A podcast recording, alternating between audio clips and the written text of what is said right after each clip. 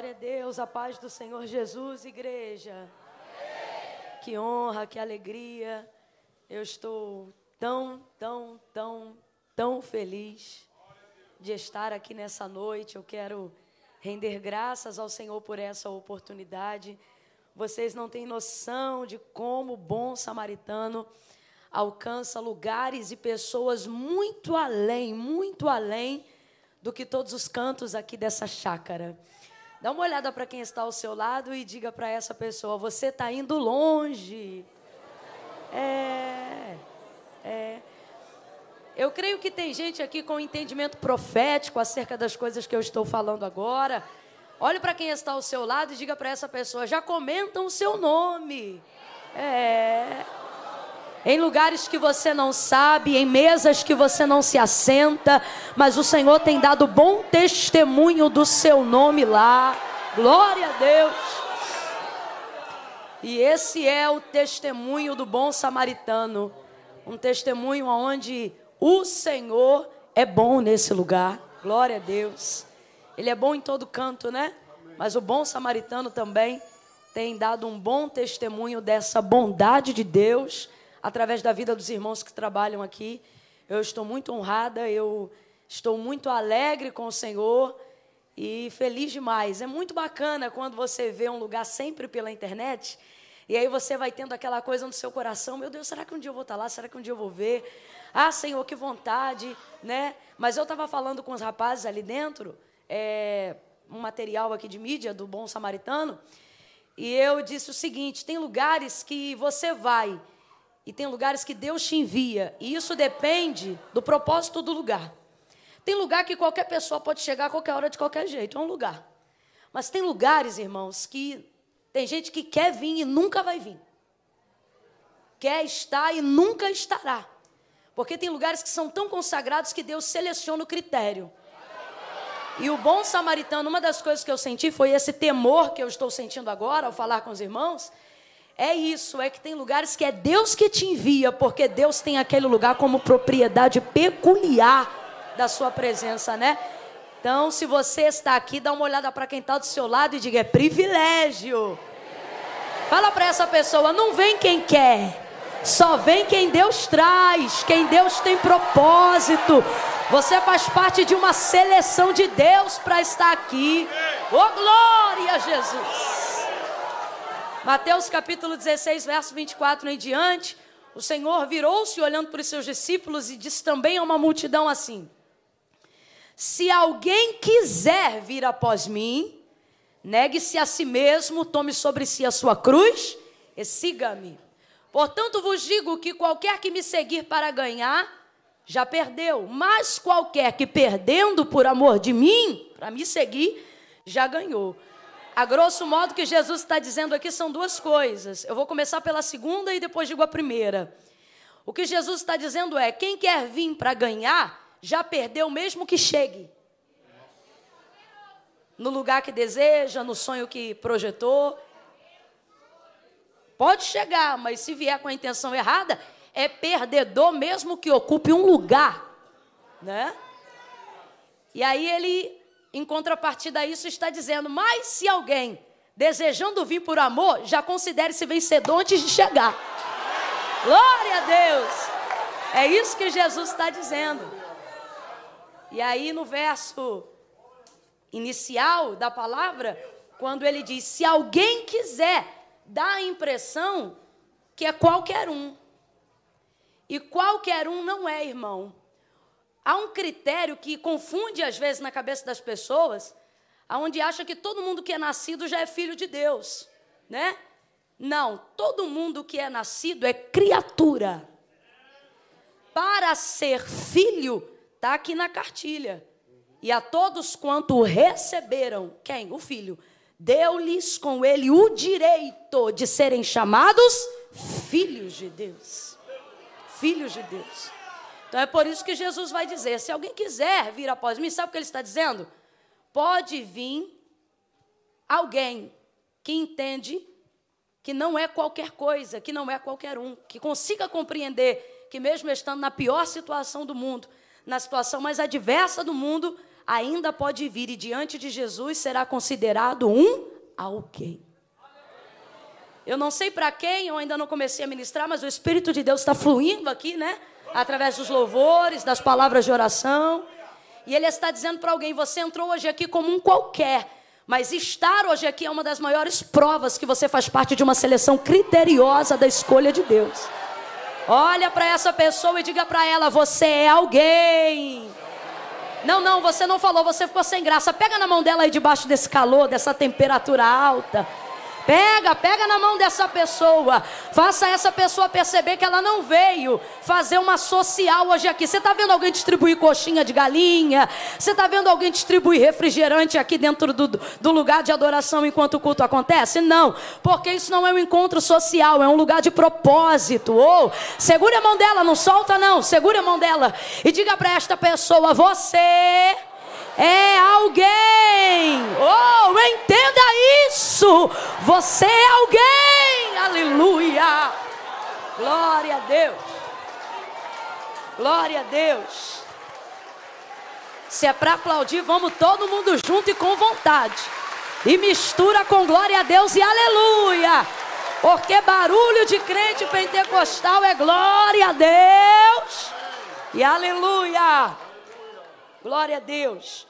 Abra comigo a sua Bíblia no Evangelho do Senhor Jesus, segundo escreveu Lucas. Eu quero glorificar a Deus de modo muito especial por todos, irmãos, mas nós precisamos, e eu acredito que a minha voz reverbera a voz de todas as pessoas que gostariam de falar se tivessem uma oportunidade hoje aqui, que é glorificar a Deus pela vida do pastor Moisés Martins, que já está aí há 21 anos à frente dessa obra, ajudando, cooperando, né? Não sei se literalmente à frente, mas desenvolvendo, né? Mordomo, servo. E é tão interessante essa palavra servo, porque numa visão generalizada terrena, humana, natural, o servo é aquele que entra pela porta dos fundos, né? Pessoal aqui que trabalha talvez em algum condomínio ou mora em algum condomínio assim mais bacana, mais elitizado, você vai ver, né? Na verdade, em qualquer entrada, você vai ver elevador social e o elevador de serviço. E ali entra o servo, o entregador, o camarada que vai consertar alguma coisa. Porque, humanamente falando, o servo, ele serve, obviamente, mas na visão humana ele é um, um decadente, ele é um subalterno tão somente. Quando na visão de Deus isso é totalmente ao contrário, né? Você vai ver, por exemplo, o Senhor falando de uma profecia direta pela boca de um de seus profetas, acerca do juízo que ele traria. Ele diz assim: Ainda que nesta terra estivessem os meus três servos, Noé, Daniel e Jó. Você vê, Noé. Você sabe quem foi Noé? O único justo que escapou de toda destruição. Daniel, o único que manteve um padrão tão alto de santificação na Babilônia que não mudou só a dieta de, dos hebreus, mas mudou também a forma de alimentação dos caldeus que ali conviviam. E Jó, que dispensa qualquer comentário. Sabe por que os três são denominados servos diante desse parecer de Deus? Porque são príncipes em suas épocas. Né? Noé, príncipe de justiça. Daniel, príncipe de, de, de, de santidade e Jó, príncipe de obediência, de fidelidade. Então, quando alguém olhar para você e dizer, ali vai um servo do Senhor, o céu está dizendo, ali vai um príncipe do eterno, ali vai uma princesa do Deus vivo, né? Quando Deus vai dar testemunho de Jó, por exemplo, capítulo 1 do seu livro, ele diz assim: Olha, para Satanás, tens tu visto o meu servo? Oh, glória! Oh, glória! O Filho do Deus vivo esteve, esteve entre nós. E ele disse: Estando entre vós, quem era a autoridade máxima? Perguntando aos discípulos. E os discípulos disseram: Ora, tu és. Ele disse: Pois então, mas estando entre vós, eu servi ou fui servido? E todos lembrando do ritual da lavagem dos pés que havia acabado de acontecer antes desse questionamento, disseram: Ora, tu serviu. Então ele disse: Pois então, no meu reino, o maior Irmão, não é Camila que está falando. Não é professor de teologia que está falando. Foi Jesus que disse: então vamos parar de, de agir como se a gente fosse coitadinho só porque não está sendo visto. Vamos parar de achar que a gente não tem um lugar de relevância tão importante na casa de Deus só porque não está aqui na tribuna, no altar. Às vezes eu fico me perguntando, eu digo, Senhor, quem é mais importante? Quem veio aqui pregar ou quem veio ouvir? Porque quem veio pregar foi convidado, mas quem veio ouvir veio por voluntariedade. Não é? E aí a gente começa a se questionar e a entender essas coisas e começa a compreender de quem Jesus estava dizendo que era maior. Às vezes o Senhor disse assim para você: Olha, meu filho, eu vou te colocar entre os príncipes da terra. E você acha que essa palavra só vai se cumprir quando você estiver diante de gente da república, diante de gente do governo, diante de algum príncipe da Arábia Saudita? E se eu disser que você talvez já está sentado diante de alguma grande realeza, diante de alguém que Deus tem autoestima? Oh, estamos entre príncipes e princesas. Pastor Moisés, Deus abençoe. O senhor é um desses príncipes. Quando Deus disse que me colocaria entre homens grandes, eu sei que ele falava de gente de estereótipo, de gente de poder humano, mas eu sei que ele falava de gente com a sua nobreza de coração e de caráter. Então, isso me deixa mais temerosa do que se eu tivesse em qualquer mega catedral, num evento mega importante. Estar em um lugar onde Deus está ainda é o lugar que mais faz eu bater minhas pernas. Deus abençoe sua vida. Deus abençoe a pastora Michele, porque não dá para ser um pastor Moisés se não tiver ao lado uma pastora Michele. Não tem como. Não dá. Meu Deus do céu. Deus abençoe. É uma alegria revê-la. Quero glorificar a Deus também pela vida do pastor Silvano, esse homem de Deus que tem aí ladeado ombro a ombro. Deus abençoe, viu, pastor? Glória a Deus. Também a irmã Ana Paula, que fez aí todo o nosso translado. Ô oh, Camila, pregue logo e você tome conta de sua vida. Eu não estava aqui te ouvindo adorar, adorando com você, festejando com você. A palavra de Deus diz: a quem honra, honra, né? Então a gente tem que render graças ao Senhor. Mana Paula, gente boa toda a vida. Tive a oportunidade de conhecer também o esposo dela. Quero glorificar a Deus pela vida do irmão Ene. Agora me ajuda, gente. É Enesir. Enesir, o irmão Enesir. E a filha dele, a irmã Thaís, que foram lá nos buscar. E quero glorificar a Deus também pela vida do meu amigo Jackson, que promoveu tudo isso aí, que foi um instrumento do Espírito Santo para que a gente conseguisse estar hoje aqui. Deus abençoe. Um abraço na família, na Thalita, no Jackson Filho. É uma honra estar aqui com vocês. Neide, muito obrigada. É sempre uma alegria. Eu estava ali dizendo, Senhor, eu tenho procurado buscar assim na dependência de Deus e eu disse, Senhor, me confirma a tua palavra, me confirma a tua palavra, me dá ainda uma confirmação antes de eu pegar o microfone. E Deus usou Neide para essa confirmação. Por isso, Lucas capítulo 5. Glória a Deus. É uma alegria te rever. Deus abençoe aí também a sua companheira Cris. É isso? Tá certo? Deus abençoe Cris, Deus abençoe todos os irmãos que estão aqui. Lucas capítulo de número 5. Eu não vou mencionar, irmãos, é, camisa por camisa, nem vestido por vestido até porque tem até uma galera aí que está vestida e eu fiquei tão feliz com isso. Mas nós temos aí alguns materiais, depois que o culto acabar, não sei como vai ser, porque se não pega sinal de, de internet, eu não sei se a gente sobe em algum monte para pegar na máquina. Ah, tá, parece que tem um segredo do Wi-Fi para a gente ter vitória. Então, quando acabar, vai ser liberado, porque aqui tem tudo, né? Ordem, não adianta ir lá agora que não está liberado. É segredo, tem hora para revelar né?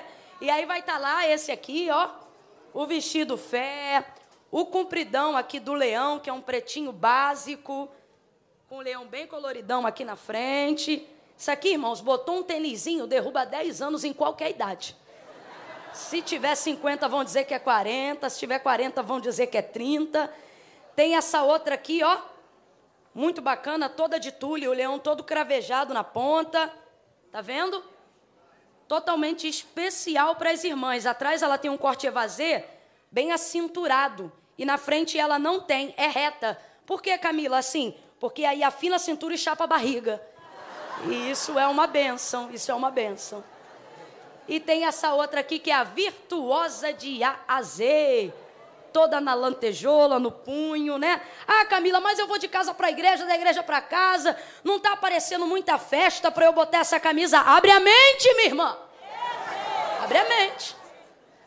Se alguém questionar, ô oh, minha filha, porque você está indo para onde? Para a igreja. Ué, mas parece que está indo para uma festa, você diz também, porque na minha igreja cada culto é uma festa de celebração ao Senhor, né? Então vão estar tá esses outros modelos lá, brigadão, pastor. Se você desejar adquirir, Glória a Deus. Lucas capítulo 5, quem achou, diga amém. amém. Quem pode dar um glória a Deus por esse calor? Toda vez que eu penso em murmurar, nem que seja em pensamento, do calor. Eu ouço assim o Espírito me dizendo: no CTI é geladinho.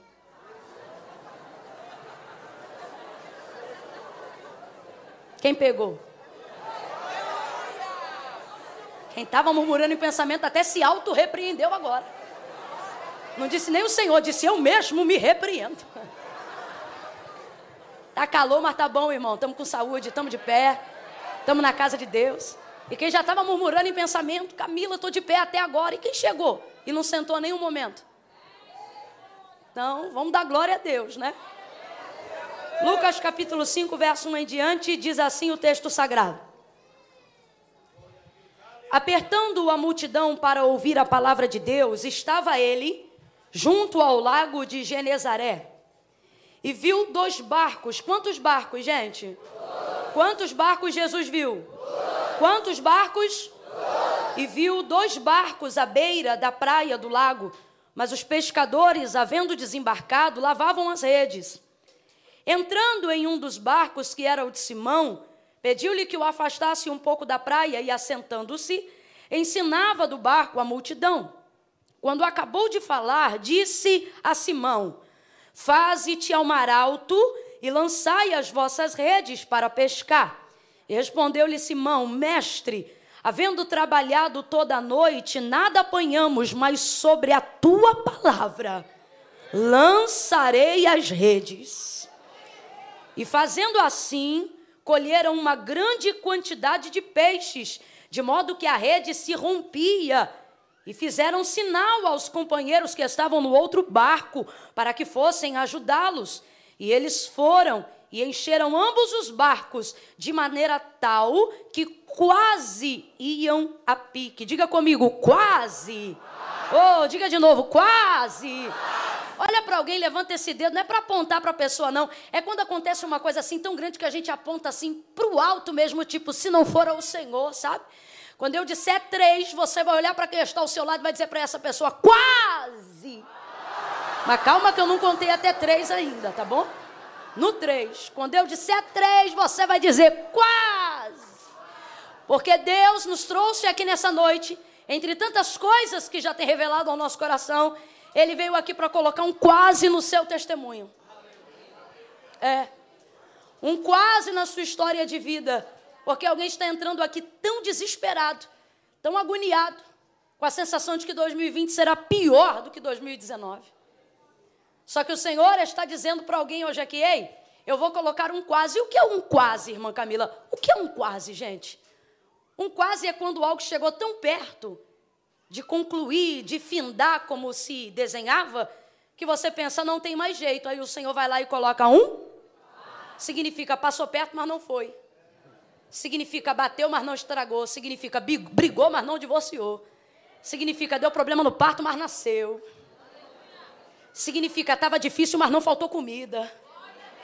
Significa estava na maconha, foi para o crack, mas vai ser regenerado inteiramente.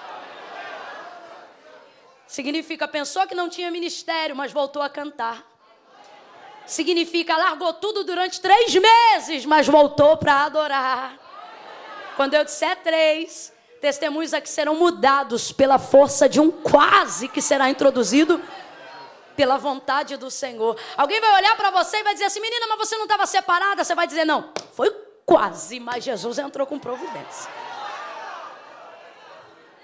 Alguém vai voltar aqui nesse centro de recuperação, vai ver alguém esperneando, dizendo que ia embora, e quando voltar, vai ver essa pessoa se tornando supervisor e vai dizer: Ora, no dia que eu vim aqui, você falou que ia embora, pois então, eu estava muito chateado, foi quase, mas hoje eu estou ajudando a supervisionar o restante dos irmãos. Quando eu disser três, você vai dizer: um quase não é um fim. Amém? É um, pega na mão dele ou dela. É dois, não faça disso um momento esquisito. Todo mundo aqui vai ter que tomar banho depois desse culto. Então segura a mão, suada ou não. Dois e meio, sacode essa pessoa. E diga para ela: vem aí um quase. E não um fim. Sacode ela e diga: haverá um quase. Mas não um fim. Oh, quem acredita nessa palavra, quem recebe essa palavra Senta dando glória a Deus, você que pode sentar-se. Oh glória! Oh glória! Aleluia! Oh, aleluia! Glória a Deus! Glória a Deus! É de Deus.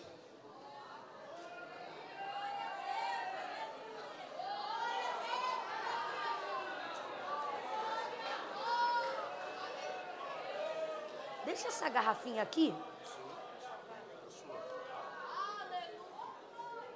Vocês vão escandalizar seu bebê na garrafa, gente? É para poder facilitar, entendeu? A dinâmica na hora do, né? Glória a Deus.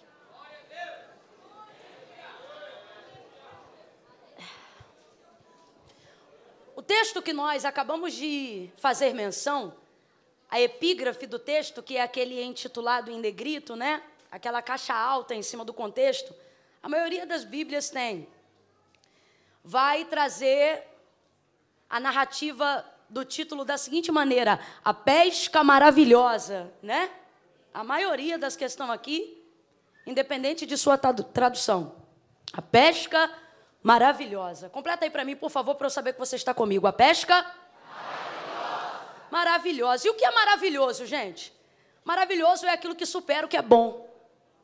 Maravilhoso é aquilo que tem capacidade de superar aquilo que já estava ótimo. Então, quando você quer arrumar uma palavra para maximizar aquilo que é além de bom, maximizar aquilo que é melhor do que ótimo, você diz: Nossa, foi maravilhoso. Não é um adjetivo comum, não é uma palavra qualquer. Tanto é que o próprio Senhor, pela boca do profeta Isaías, assim como também do profeta Jeremias, vai fazer uso dessa palavra, dizendo: Visto que o meu nome é maravilhoso. Óbvio que Deus é bom, Deus é mais que bom, tudo que Ele faz é bom, Deus é muito bom. Mas quando você quer realmente exaltar a Deus, você só não diz Deus é ótimo, você diz Deus é maravilhoso. E o que é, gente, ser maravilhoso e viver algo maravilhoso? É viver algo que rompe as margens de qualquer necessidade. Eu queria frisar essa palavra com vocês nessa noite, necessidade. Por quê? Porque com o passar dos anos, com o passar do tempo, as pessoas começaram a desenvolver uma mentalidade muito apequenada sobre o evangelho. Em que contexto? Por exemplo, na ideia de que milagre só pode ser provocado mediante uma necessidade. Isso é apequenar o evangelho. É você desenvolver nas pessoas uma mentalidade de que para haver milagre tem que haver extrema necessidade, de que para ficar bom tem que ficar muito ruim. Eu não estou dizendo que isto não é uma verdade, eu só preciso romper as cercas da nossa mentalidade para dizer que esta não é a única verdade e não é toda a verdade. Não é toda a verdade. Por exemplo, a condição aqui onde nós lemos de Lucas 5, nós estamos falando de uma empresa de pescadores, nós estamos falando de homens envolvidos no ramo da pesca, nem um, nem dois, nem três anos. Mas é um ofício, é uma vocação quase que de nascimento, passada de pai para filho. Então responda para mim: casa de pescador envolvido no ramo da pesca, tem peixe, na, tem peixe naquela casa, sim ou não, gente? Sim ou não, gente?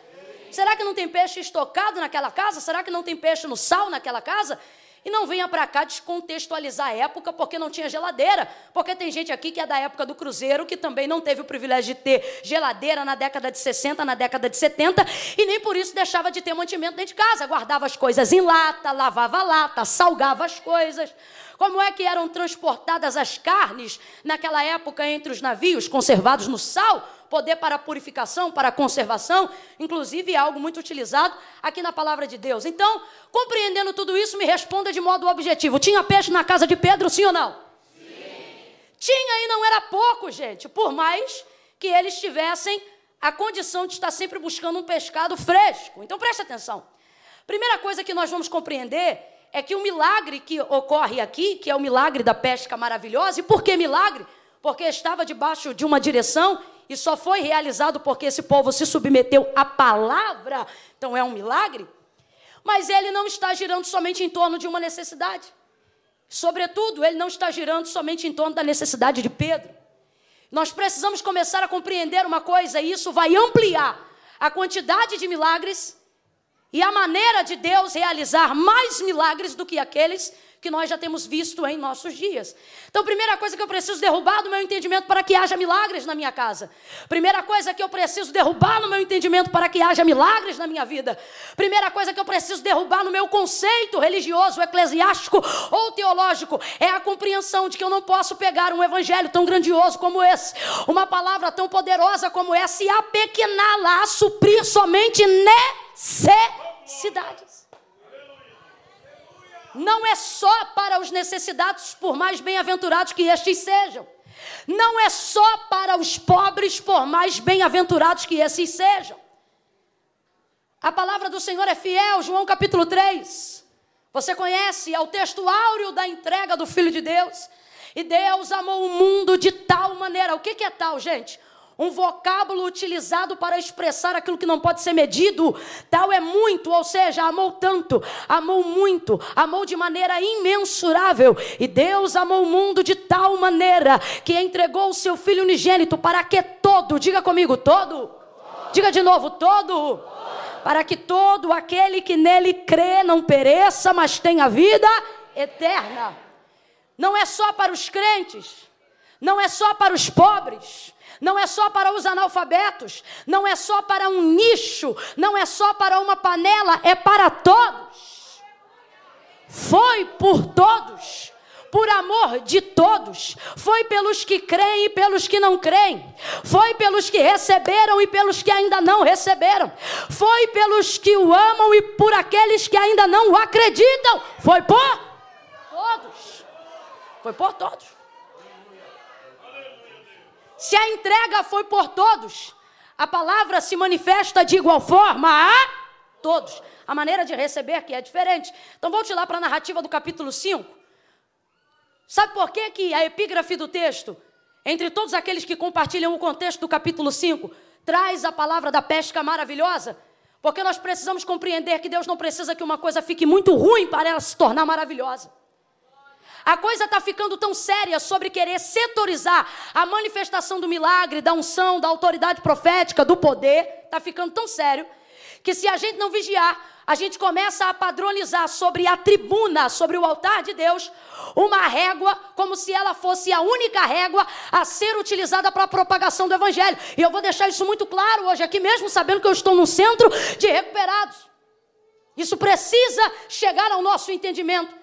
Eu, eu tenho visto, por exemplo, pessoas que só querem trazer para o altar testemunhos, mensageiros e gente que muitas vezes fazem uso de um apelo emocional, aonde você sente pelo espírito que aquilo não foi direcionado por Deus, para que para dizer aonde estava, como era, como ficou ruim, não para que o nome de Deus seja glorificado, mas para que ele tenha ênfase emocional, para que ele tenha o apoio da galera, vamos dizer assim.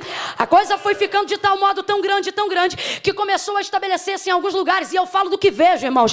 Eu estou aqui como João e também posso falar falar como Paulo. Em parte falamos do que profetizamos e em parte falamos daquilo que conhecemos. Porque a gente anda, a gente entra, a gente fala, a gente vê, a gente ouve. E tem lugares que, se você não vigiar, a régua que está sendo estabelecida é apenas a régua de que só pode falar quem foi muito fundo, só pode falar quem pecou muito, só pode falar quem perdeu muito. E isso vai desenvolvendo nas pessoas o seguinte conceito e a seguinte ideologia eclesiástica: olha, você tem que pecar para entender o que é a graça graça. Você tem que ficar muito mal para entender o que é ser muito bom. Você tem que ir para o mundo para conhecer o privilégio de estar aqui. Eu tenho a oportunidade de me relacionar com gente 12, 13, 14. Deus tem me dado graça na galera mais teen e no pessoal um pouco mais maduro. E sabe o que a gente vê? Eu via na minha época de mocidade essa régua ficando tão colocada entre os altares para que haja, para que seja ovacionado, para que todos vejam, para que seja considerado Foi colocado tanto isso que eu vejo, e na minha época tinha jovens que diziam: não, mas eu tenho que ir para o mundo, senão eu não vou ter uma história para contar. Não, mas eu tenho que cair, senão eu não vou ter autoridade para falar da graça. Não, mas eu tenho que isso, mas eu tenho que aquilo, irmãos. É um testemunho fortíssimo, tremendo. Ouvir como nós ouvimos e choramos hoje aqui. E hoje aqui foi para a glória de Deus, porque estamos aqui neste propósito, dizendo: olha como eu estava e olha como eu fiquei. Olha onde eu estive e olha onde eu estou. Mas sabe o que você vê na boca dessas pessoas de verdade? O arrependimento de não ter estado antes, a tristeza de ter frustrado pessoas da família. Eles não usam isso como bandeira para atrair público, eles usam isso como alerta para dizer: não façam isso, não estejam assim, não frequentem dessa maneira. Eu tenho medo de gente que, ao ser questionado depois de uma vida, regressa fora do Evangelho. Ao ser questionado, você se arrepende de alguma coisa? Eu tenho medo de gente que responde: Eu não me arrependo de nada. Eu tenho essa preocupação, eu tenho pavor. Agora, quando você encontra um regenerado de verdade, você pergunta para ele: Você se arrepende de alguma coisa? Na maioria das vezes, aquele que realmente se entregou para Cristo, ele diz assim: Eu só me arrependo de não ter me entregado antes. De não tê-lo conhecido antes. E com isso vai se desenvolvendo essa régua achando que tem que ficar muito ruim para poder saber o que é bom, achando que tem que ir muito embaixo para poder estar no alto, como se essa fosse a regra máxima. Presta atenção. Eu não vim aqui dizer que necessidade não provoca milagre. Eu só vim aqui ampliar o nosso entendimento pelo Espírito Santo de Deus, para que a gente não comece a andar como essa gente pequena que acha que só necessidade é que provoca milagre. Não é só necessidade que provoca milagre. Preste atenção.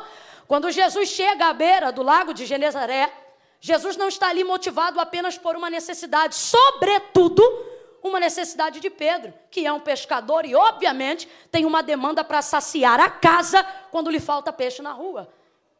Mas nós vamos ver outras lições aqui. Por exemplo, olha como a nossa mentalidade sutilmente está diminuindo a entrega do Evangelho de Cristo, baseado somente numa necessidade. Nós temos em nosso meio pessoas que só acham que o estereótipo da unção é um estereótipo empobrecido. Tem gente que acha que quanto menos dente na boca, mais profeta é. É verdade? Você sabe disso. Você está rindo, mas você sabe que é verdade. Começamos a estereotipar as pessoas e acreditar que somente a necessidade leva a uma vida de unção, que somente a necessidade leva a uma vida de busca, que somente a necessidade. E isto está criando uma segunda escola tão terrível quanto a primeira. Qual, Camila? A ideia de que se eu busquei por necessidade uma vez saciado, diminui o fluxo da busca, porque quem busca acha. Então, se eu tenho, já não busco mais como antes. Aí depois dizem: olha, o problema foi da riqueza, o problema foi do carro, o problema foi do sucesso, o problema foi do dinheiro, o problema foi a prosperidade. Não, o problema é desenvolver a mentalidade de que Deus me serve para atender as minhas necessidades. E eu vou falar aqui bem rasgado, que é para todo mundo entender, inclusive essa que vos prega, que está dentro do contexto de que precisa ter uma quebra nessa área da nossa mentalidade. Você quer ver? A gente lê, por exemplo, Filipenses capítulo de número 3, na parte que diz: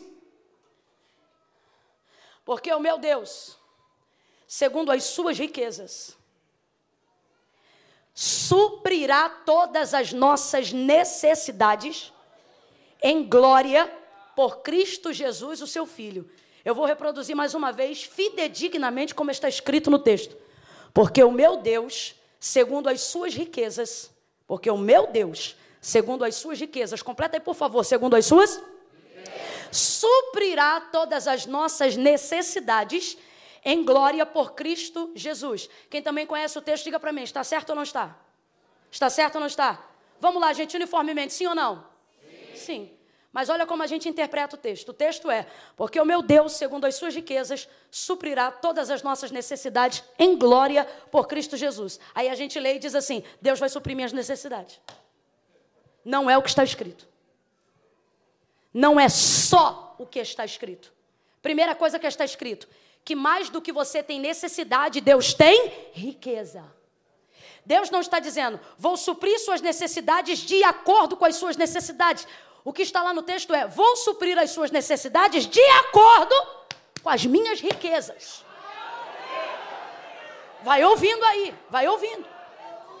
Deus está dizendo: você nunca apresentará para mim uma necessidade que me obrigue a lhe dar pontualmente somente o que você está pedindo, uma vez que o seu pedido foi atendido. E você pode olhar isso, irmãos, tanto no Antigo quanto no Novo Testamento. Me mostre uma multiplicação que não sobrou peixe, me mostre um azeite que foi multiplicado que não teve resto, me mostre algo que foi enviado como providência da parte de Deus que não teve estoque, que não teve a reserva. O reino de Deus não funciona na conta, o reino de Deus funciona na sobra. Você tem que entender que isto é uma verdade. Nós vamos ver a manifestação do reino de Deus sendo compartilhado por parábolas pelo próprio Jesus. Aí vamos lá, só para as virgens, para a gente ganhar tempo. Dez virgens, cinco loucas, cinco prudentes. Quantas têm azeite? Dez. Vamos lá. Quantas têm azeite? Quantas têm azeite? Quantas dormiram? Não, dez. Dez dormiram, dez têm azeite, dez estão na porta. Complete aí para mim, por favor. Dez têm azeite. Dez têm? Dez têm? As dez estão na frente da? As dez estão na frente da? E as dez? Aonde você vê quem é louco e quem é prudente? Na porta todo mundo é igual? No azeite todo mundo tem e o sono chegou para todos. Mas à meia-noite ouviu-se o clamor. Aí veio o esposo. A porta se abriu e quem entrou? As prudentes. Por quê? Porque não faziam. Não, porque o texto diz que elas tinham azeite na reserva. Pega na mão de alguém e diga: se você é do reino. Diga, tá fraco, se você é do reino. Aprenda o reino que dá, também dá de sobra. Não, você não vê, não vê milagre limitado. Por quê? Porque o reino de Deus não é reino de Deus somente para suprir minhas necessidades. Eu vou falar mais rasgado ainda. Crente que só traz para a igreja boleto de conta. Crente que só apresenta na mesa do círculo de oração a pasta com os boletos. Irmãos, eu já fiz muito isso. Passamos por muitos momentos de privação na minha vida de solteira. E eu me lembro que minha mãe colocava a, a, a conta de energia dentro da pasta porque tinha aviso de corte. E a gente, numa, numa situação muito difícil, colocava na mesa de oração. E ali Deus respondia. Só que à medida que eu fui conhecendo que se Deus é poderoso para dar arroz, que se Deus é poderoso para dar, dar feijão, Deus também é poderoso para quebrar a cadeia de miséria e dependência na minha vida. E junto com a pasta do boleto do banco, junto com a pasta da conta de luz, eu colocava uma pasta com os meus desejos de oração. E eu dizia: Eu quero te conhecer mais de perto, eu quero ter experiências contigo. E ali eu comecei a ver o reino de Deus. Deus está dizendo: Você só recebe suprimento de necessidade porque só me busca por suprimento de necessidade. Quando você entender entender que o Deus que supre necessidade também abençoa com glória.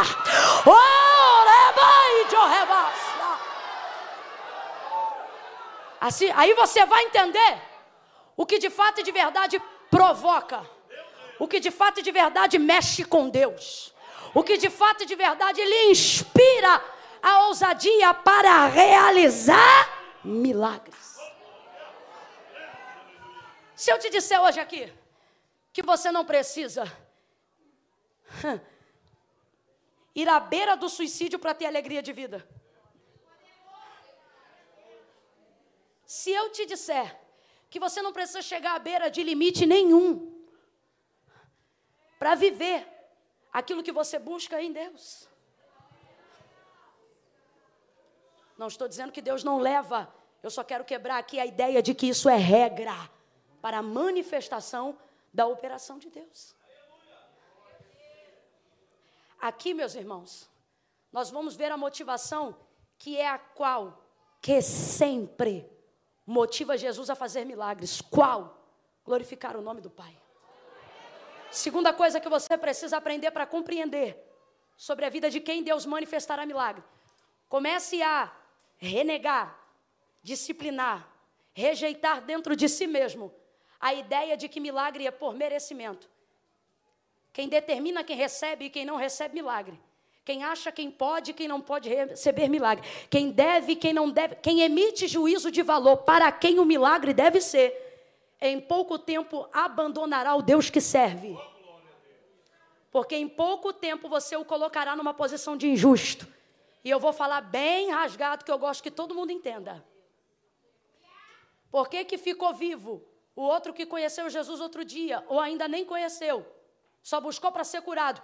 E o outro que serve a Jesus há tanto tempo com a gente do nosso lado, desceu à sepultura. Tem coisas que só a eternidade vai explicar. Isso não cabe a mim produzir respostas para perguntas que estão fazendo.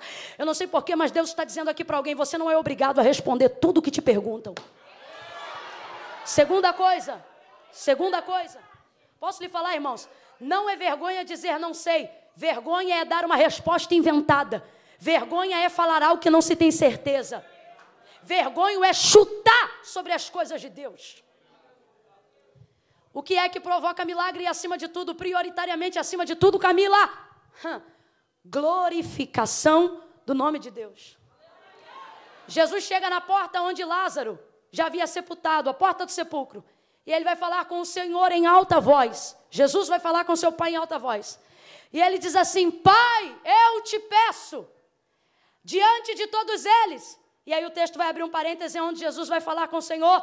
E parece até que ele está sussurrando, aonde ele diz assim: Te peço assim para que eles vejam, mas eu sei que tu sempre me ouves. Aí olha o que ele diz. Mas eu estou falando assim para que eles vejam que tu me ouves. Sabe o que ele está dizendo? Pai, não faz porque Lázaro é meu amigo, faz porque o teu nome vai ser glorificado agora.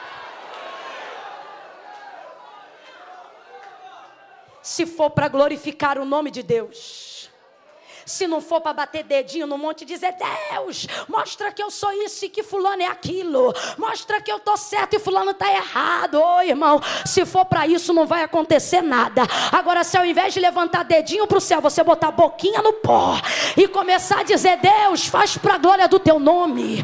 Faz para que tu sejas conhecido. Faça para que tu seja engrandecido.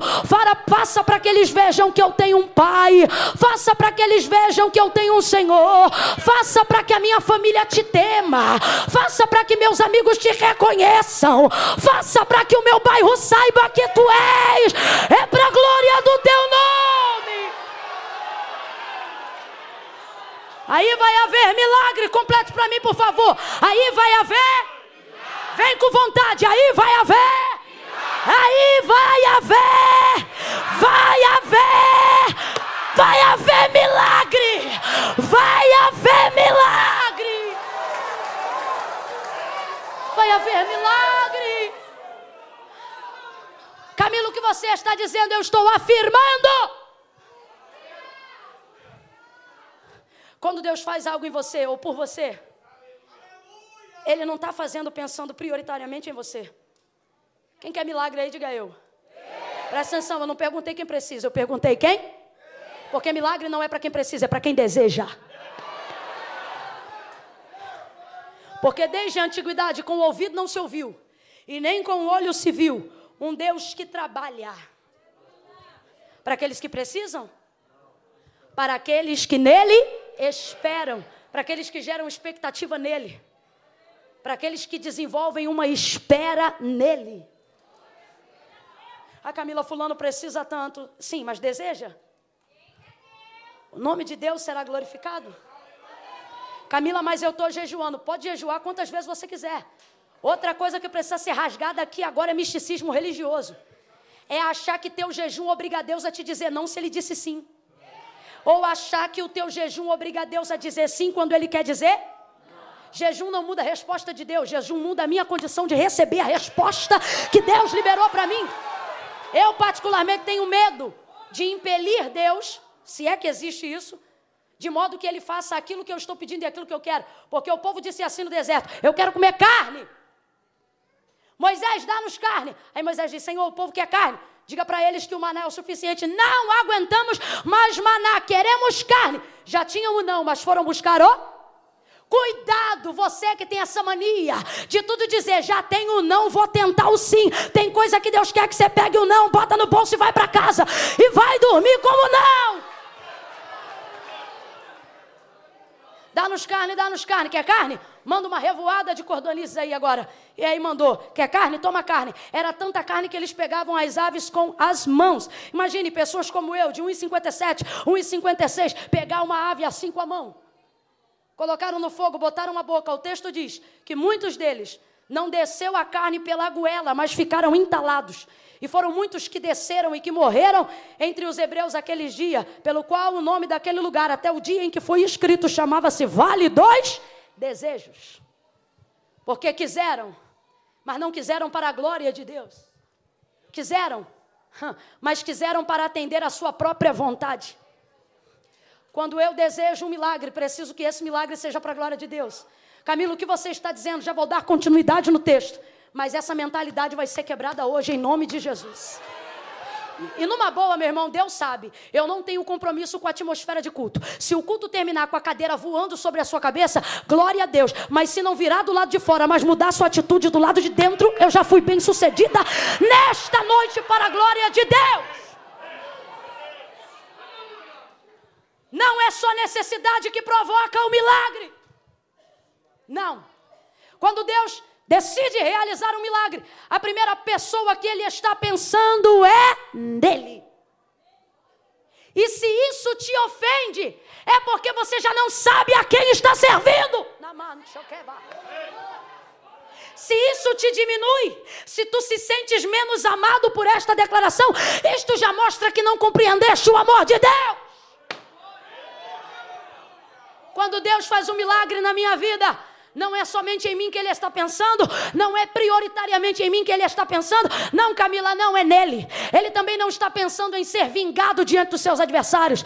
Ele também não está pensando em ser notícia do Jornal das Nove. Ele também não está pensando em ser manchete da capa do jornal e nem caixa alta do YouTube. Quando ele faz milagre, ele faz movido por uma intenção. Qual? Dele, nele, por ele e para ele são todas as coisas, porque dele, nele e por ele são todas as coisas, porque dele, nele, por ele e para ele são todas as coisas.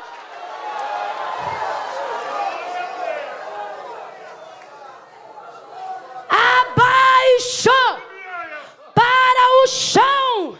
Em nome de Jesus, que se desfaça toda ministração egocentrista que leva o homem à crença de que vai fazer porque Deus gosta dele, de que vai fazer porque Deus gosta mais dele, de que vai fazer porque Deus gostou da cor dos olhos dela. Ei, meu irmão, Deus vai fazer se for para a glória dele, se for nele, se for para glorificar o nome dele.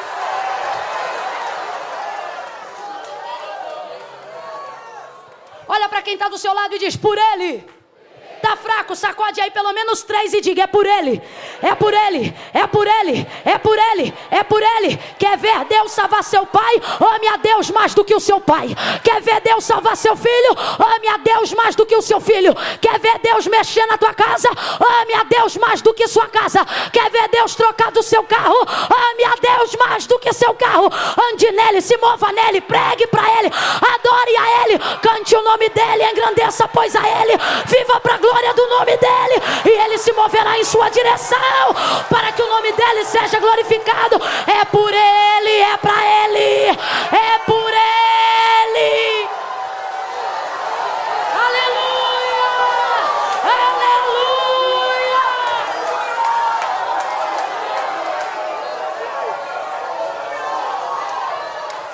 Eu vou falar algo que Deus está mandando eu dizer. Reclamamos de gente que perdeu a essência no altar. Na condição de ouvinte, na condição de ministrados, reclamamos de gente que tem técnica, mas não tem mais presença. E obviamente que só testifica da ausência quem ainda tem a presença. Reclamamos de gente que faz uso de coisas que você vê que não estão direcionados por Deus, mas manipula a retórica oratória e acha que palavra motivacional para um altar é o suficiente para a execução. A gente está tão carente de presença de Deus que vê alguém usando técnica e já entra na onda. Quando antigamente Isso era muito difícil de ver no nosso meio. Por mais que não tivesse tanta oratória, retórica, vernáculo e traquejo. Por que não? Porque dava um temor no coração das pessoas, porque os crentes sabiam reconhecer o lugar que Deus está. Então podia fazer a cadeira voar, podia levitar, meu irmão. Se Deus não tivesse ali, a gente ficava assim, meu Deus, tem misericórdia. Curvava a cabeça, orava e pedia a Deus para encher a pessoa, para que a nossa entrada na ministração não fosse vazia. Aí você diz, tem muita gente usando técnica, e eu digo, quem foi que incentivou? Quem foi que virou quando eles viraram? Quem é que pula quando eles pulam vazio e não no Espírito Santo? Quem é que roda quando eles rodam sem o Espírito Santo? Quem é que grita quando uma frase de jargão é mais importante do que um texto bíblico? Só que o Senhor está dizendo, e esta palavra para este centro. Deus está dizendo: aqui ainda haverá temor, porque quem chegar sabe que não é nome, é para a glória do nome dele. Sabe que não é status, é para a glória do nome dele. Amando que vassúria. Camanche, come lei,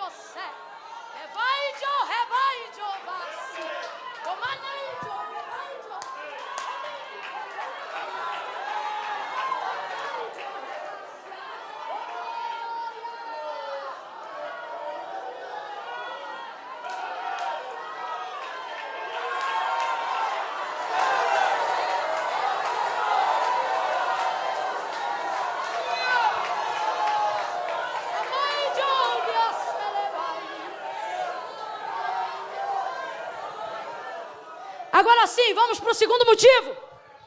Que motiva o Senhor a fazer milagre? Esse já está no verso primeiro do texto. Verso 2. Chegou ele lá. Primeira coisa, para ter milagre, Jesus tem que chegar. Para chegar, o ambiente tem que ser esse que a gente acabou de ministrar agora. Os critérios são esses. Segunda coisa, e viu dois barcos.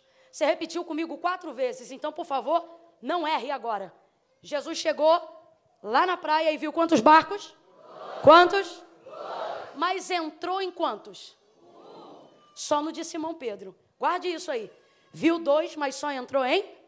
Mas você não pode esquecer daquilo que ele viu. Jesus considera tudo o que ele vê. Se Jesus viu, está sendo considerado. Irmão, você pensa que pode não estar sendo ouvido, você pensa que não ligou, isso é homem, tá? Se Jesus vê ele, considera. Na hora. Jesus não é testemunha ocular passiva. Jesus é testemunha ativa. Se ele viu, ele está considerando. João 9. E passando Jesus pelo caminho, viu um cego de nascença. Olha o que o texto diz: que Jesus o. Jesus viu. Continua andando? O texto diz que não, porque ele viu. E porque ele viu, o texto diz que ele e você sabe o que aconteceu? Aquele cego foi curado. Inclusive corroborando o que a gente já disse no início. Quando os discípulos perguntaram, Rabi, mas quem pecou para que ele nascesse cego? O pai, a mãe? Aí Jesus diz: nem o pai nem a mãe. Isto aconteceu para que se manifeste nele a glória de Deus. Jesus está dizendo: não estou fazendo isso por causa da necessidade dele, estou fazendo isso para que o nome do meu pai seja glorificado nessa situação que ele está passando. Vai ouvindo aí, porque se você entender a dinâmica do milagre, meu irmão, você vai sentar do lado de gente sem impor as mãos, vai ter gente sendo curado. Quando você compreender a motivação do milagre. Viu dois barcos, mas entrou em um só. Tudo que Jesus vê, ele considera. O problema é que depois que a gente vê Jesus interagindo no barco de Pedro, pregando do barco de Pedro, direcionando ao mar alto o barco de Pedro, a impressão que dá é que o compromisso de Jesus ali é somente com Pedro. Não, a chamada de Jesus é com Pedro, mas o compromisso é com o cenário todo. Presta atenção. Jesus entrou no barco de Pedro, pediu que o afastasse da praia, ministrou do barco de Pedro, liberou a palavra para o barco de Pedro. Mas o texto é claro, irmãos, quando Jesus chegou, ele viu? Diga comigo, visão Está fraco, diga visão. visão. Panorâmica. Panorâmica. Se eu pegasse o celular aqui, tem uma opção no meu celular escrito foto panorâmica. A foto panorâmica, ela tem capacidade de compactar numa única tela toda a imagem de realidade do lugar. Então eu pego aqui, aperto o botão e vou trazendo, vou trazendo, vou trazendo. Consigo pegar até 180 graus, metade da visão aqui. É um nível de visão panorâmica. Mas a visão panorâmica de verdade não é 180, é 360. Aí tem gente com câmera mais especializada que pega do alto, né? E aí consegue fazer uma região circular de 360 graus. Chamamos isso de visão panorâmica. Então, traduzindo para grosso modo, o que é a visão panorâmica? É a capacidade de, num único olhar, numa única perspectiva, numa única imagem, captar toda. Eu disse parte ou disse toda? Toda a realidade daquele lugar. Quando Jesus chega na beira da praia, ele só entra no barco de Pedro, mas ele viu dois. A visão panorâmica de Jesus está ativada, preste atenção. Camila, quando houver milagre, ou perdão, o que motivará a realização do milagre? Através de quem Jesus fará milagre? De gente que tem sua visão panorâmica ativada. Gente que tem capacidade de não orar só pelo próprio umbigo. Já viu oração panorâmica? Ela diz assim: vou orar aqui rapidinho. Passou meia hora e ainda não orou. Não terminou. Porque você chega lá, ela está no filho da vizinha, está no filho da outra, está no outro, está tá, tá, tá no Brasil, está ali, já foi para a Europa, já voltou. Tudo em oração. Oração panorâmica não dá para fazer em 15 minutos. Você não consegue. A visão de Deus só funciona de maneira panorâmica. Ou funciona exclusivamente para a execução de milagres de maneira panorâmica. Por exemplo, você olha para uma pessoa sentada aqui nessa cadeira, você só vê essa pessoa. Sua visão é limitada, é egocentrista, é focal. Agora, a de Deus não, é multifocal. Você vê, você olha para alguém aqui, eu estou aqui olhando para uma moça aqui, ó, de, de saia estampadinha em verde, blusa vermelha. Estou olhando para ela, só vejo ela. Agora, se Deus olha para ela, ou se eu olho como Deus olha para ela, aí eu vejo ela, vejo a família dela, vejo a obra que Deus tem na casa dela, vejo para onde Deus vai levar ela, para onde Deus vai trazer ela, vejo quem Deus vai usar para ela, quem ela vai usar para falar de Deus. A visão é panorâmica. Vamos estender mais um pouquinho? Olha lá. Você vai para Gênesis 12 e vê o Senhor se dirigindo a Abrão. A Abrão. Você olha para Gênesis 12 e só vê Abrão. Deus olha para o mesmo texto. Abre aspas, né? Olha para o mesmo Abrão. Ele olha e vê Abrão, vê Abraão, vê Sarai, vê Sara, vê Isaac, vê Hebreu, vê Israel, vê nação, vê multidão, vê multiplicação. Em uma única visão. Olha para a mesma pessoa e vê o que ninguém vê. Olha para o mesmo cenário e contempla o que ninguém completou, contemplou. Deus vê o reverso. Deus vê o inverso. Deus vê por dentro. Deus vê por fora. Deus vê no meio. Deus vê nos lados. Deus só executa plano que já tem plano de contenção. Deus está dizendo: ei, se você achar que vai ter milagre e olhar só para você, vai ficar andando em círculos na praia. Mas se você entender que quando eu entro no seu barco, Pedro. É. Tem gente aqui achando que só porque ele é o único crente da casa, Deus só tem obra com ele dentro da casa. Só tem obra com ele. Porque ele entregou a vida a Cristo primeiro. Ele viu a Cristo primeiro. Você para com isso. Quando Jesus olhou para você, olhou para quem morava com você. Quando Jesus olhou para você, ele olhou para quem estava à sua volta. Quando Jesus olhou para você, ele olhou para tudo que estava ao seu redor. É óbvio que Jesus tem afinidades diferentes, por exemplo, entre Lázaro, Marta e Maria. São três pessoas, três pessoas distintas, três relacionamentos distintos. Mas quando Jesus entra na casa, ele não diz que gosta mais de um do que gosta de outro. Não nesta casa. João de número 11, o que, que o texto vai dizer? E Jesus amava a Lázaro, que era homem igual a ele? Não. E Jesus amava a Maria, igual amava a Lázaro? Também não. Porque a maneira de se relacionar é diferente. Mas ele diz: Eu amo a todos. Jesus amava a Marta, a Lázaro e a Maria. Jesus está dizendo: ei, ei, ei, ei, pare de achar que porque eu uso a sua voz, eu só tenho promessa com você.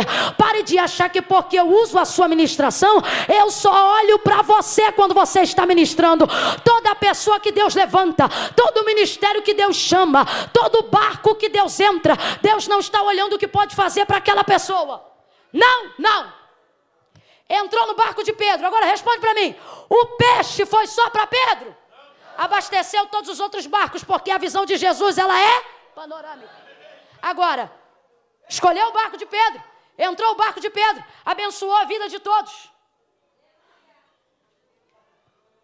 Quando Jesus entra no barco de Pedro, não é para Pedro olhar o que Jesus pode fazer por ele.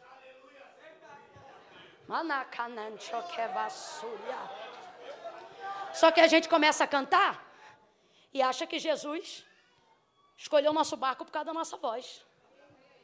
A gente começa a pregar, aí acha que Jesus escolheu o barco por causa do sermão. Não. Quando Jesus entra no barco de Pedro, ele não está vendo o que ele pode fazer por Pedro. Quando Jesus entra no barco de Pedro, ele vê o que fazendo por Pedro, Pedro poderá fazer pelos outros. Se Jesus te deu uma voz, não é para você cantar no chuveiro. Se Jesus colocou uma. Poxa, isso aqui é de Deus, Gilmara. Meu Deus, tá molhado, tá gelado.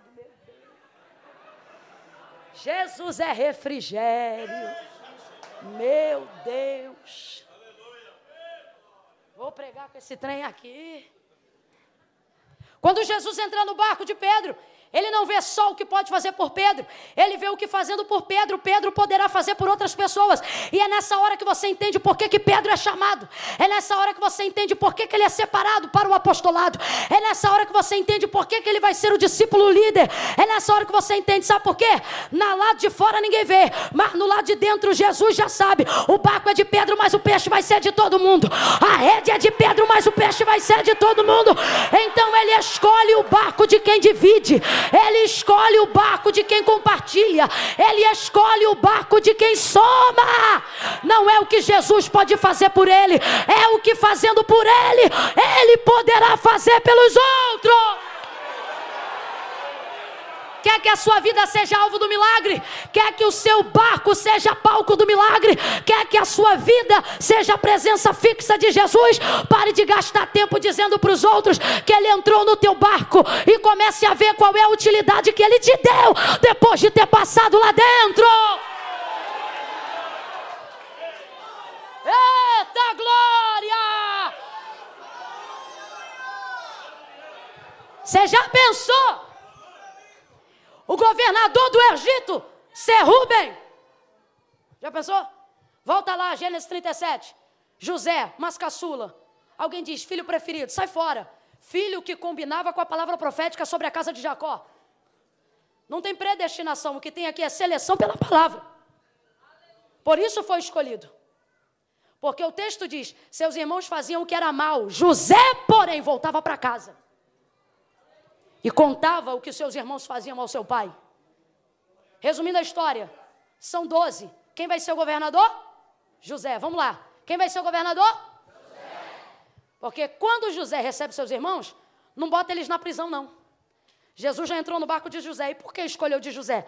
Porque sabe que se entrando de José, vem José capacidade para compartilhar com os outros aquilo que Deus fez na vida dele. Camilo, o que, que você está dizendo? Estou dizendo que ninguém está onde está por acaso.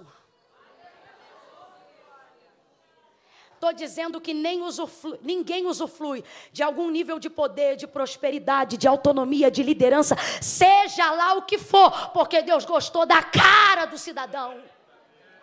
Tem essa não, meu irmão. O que tem é que você olha para alguém e só vê aquela pessoa. Aquela pessoa olha para si mesma e vê a quantidade de gente que ela vai poder abençoar se Deus abençoar ela. Pode ter mil filhos dentro de uma casa. Sabe quem Deus vai escolher para honrar? aquele que foi crescido e criado dentro da casa. E ele diz assim: quando eu crescer, vou dar uma casa para minha mãe. Quando eu crescer, vou ajudar meu pai. Quando eu tiver condições, eu vou fazer isso e aquilo. O Senhor está dizendo: ei, eu não escolho o barco pela foto, nem escolho pela quantidade de poder que ele tem. Eu escolho para saber se entrando nele o que ele poderá fazer pelos outros depois do que eu fizer na vida dele. Pega na mão desse crente e diga para ele: vai entrar no teu barco. Vai entrar no teu barco. Pega, pega, pega. Pega na mão desse esse crente, diga, vai entrar no teu. Vai entrar no teu porque você quer abençoar teu pai. Vai entrar no teu porque você quer abençoar tua mãe. Vai entrar no teu porque você não se imagina só vivendo a prosperidade.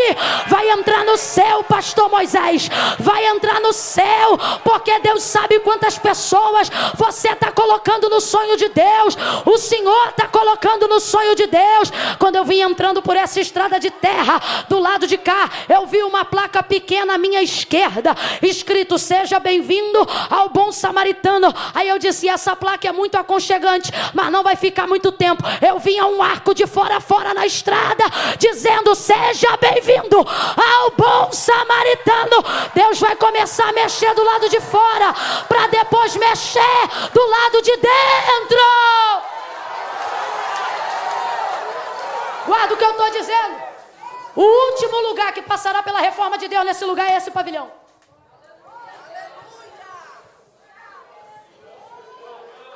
Alguém vai dizer, para que está gastando dinheiro com isso? Se tem que fazer aquilo. É, Se mete nessa administração não, viu? De Deus quer tudo ali fora bem grande, para que as pessoas vejam que cabe peixe nesse barco, cabe gente nesse barco, cabe povo nesse barco. Amai de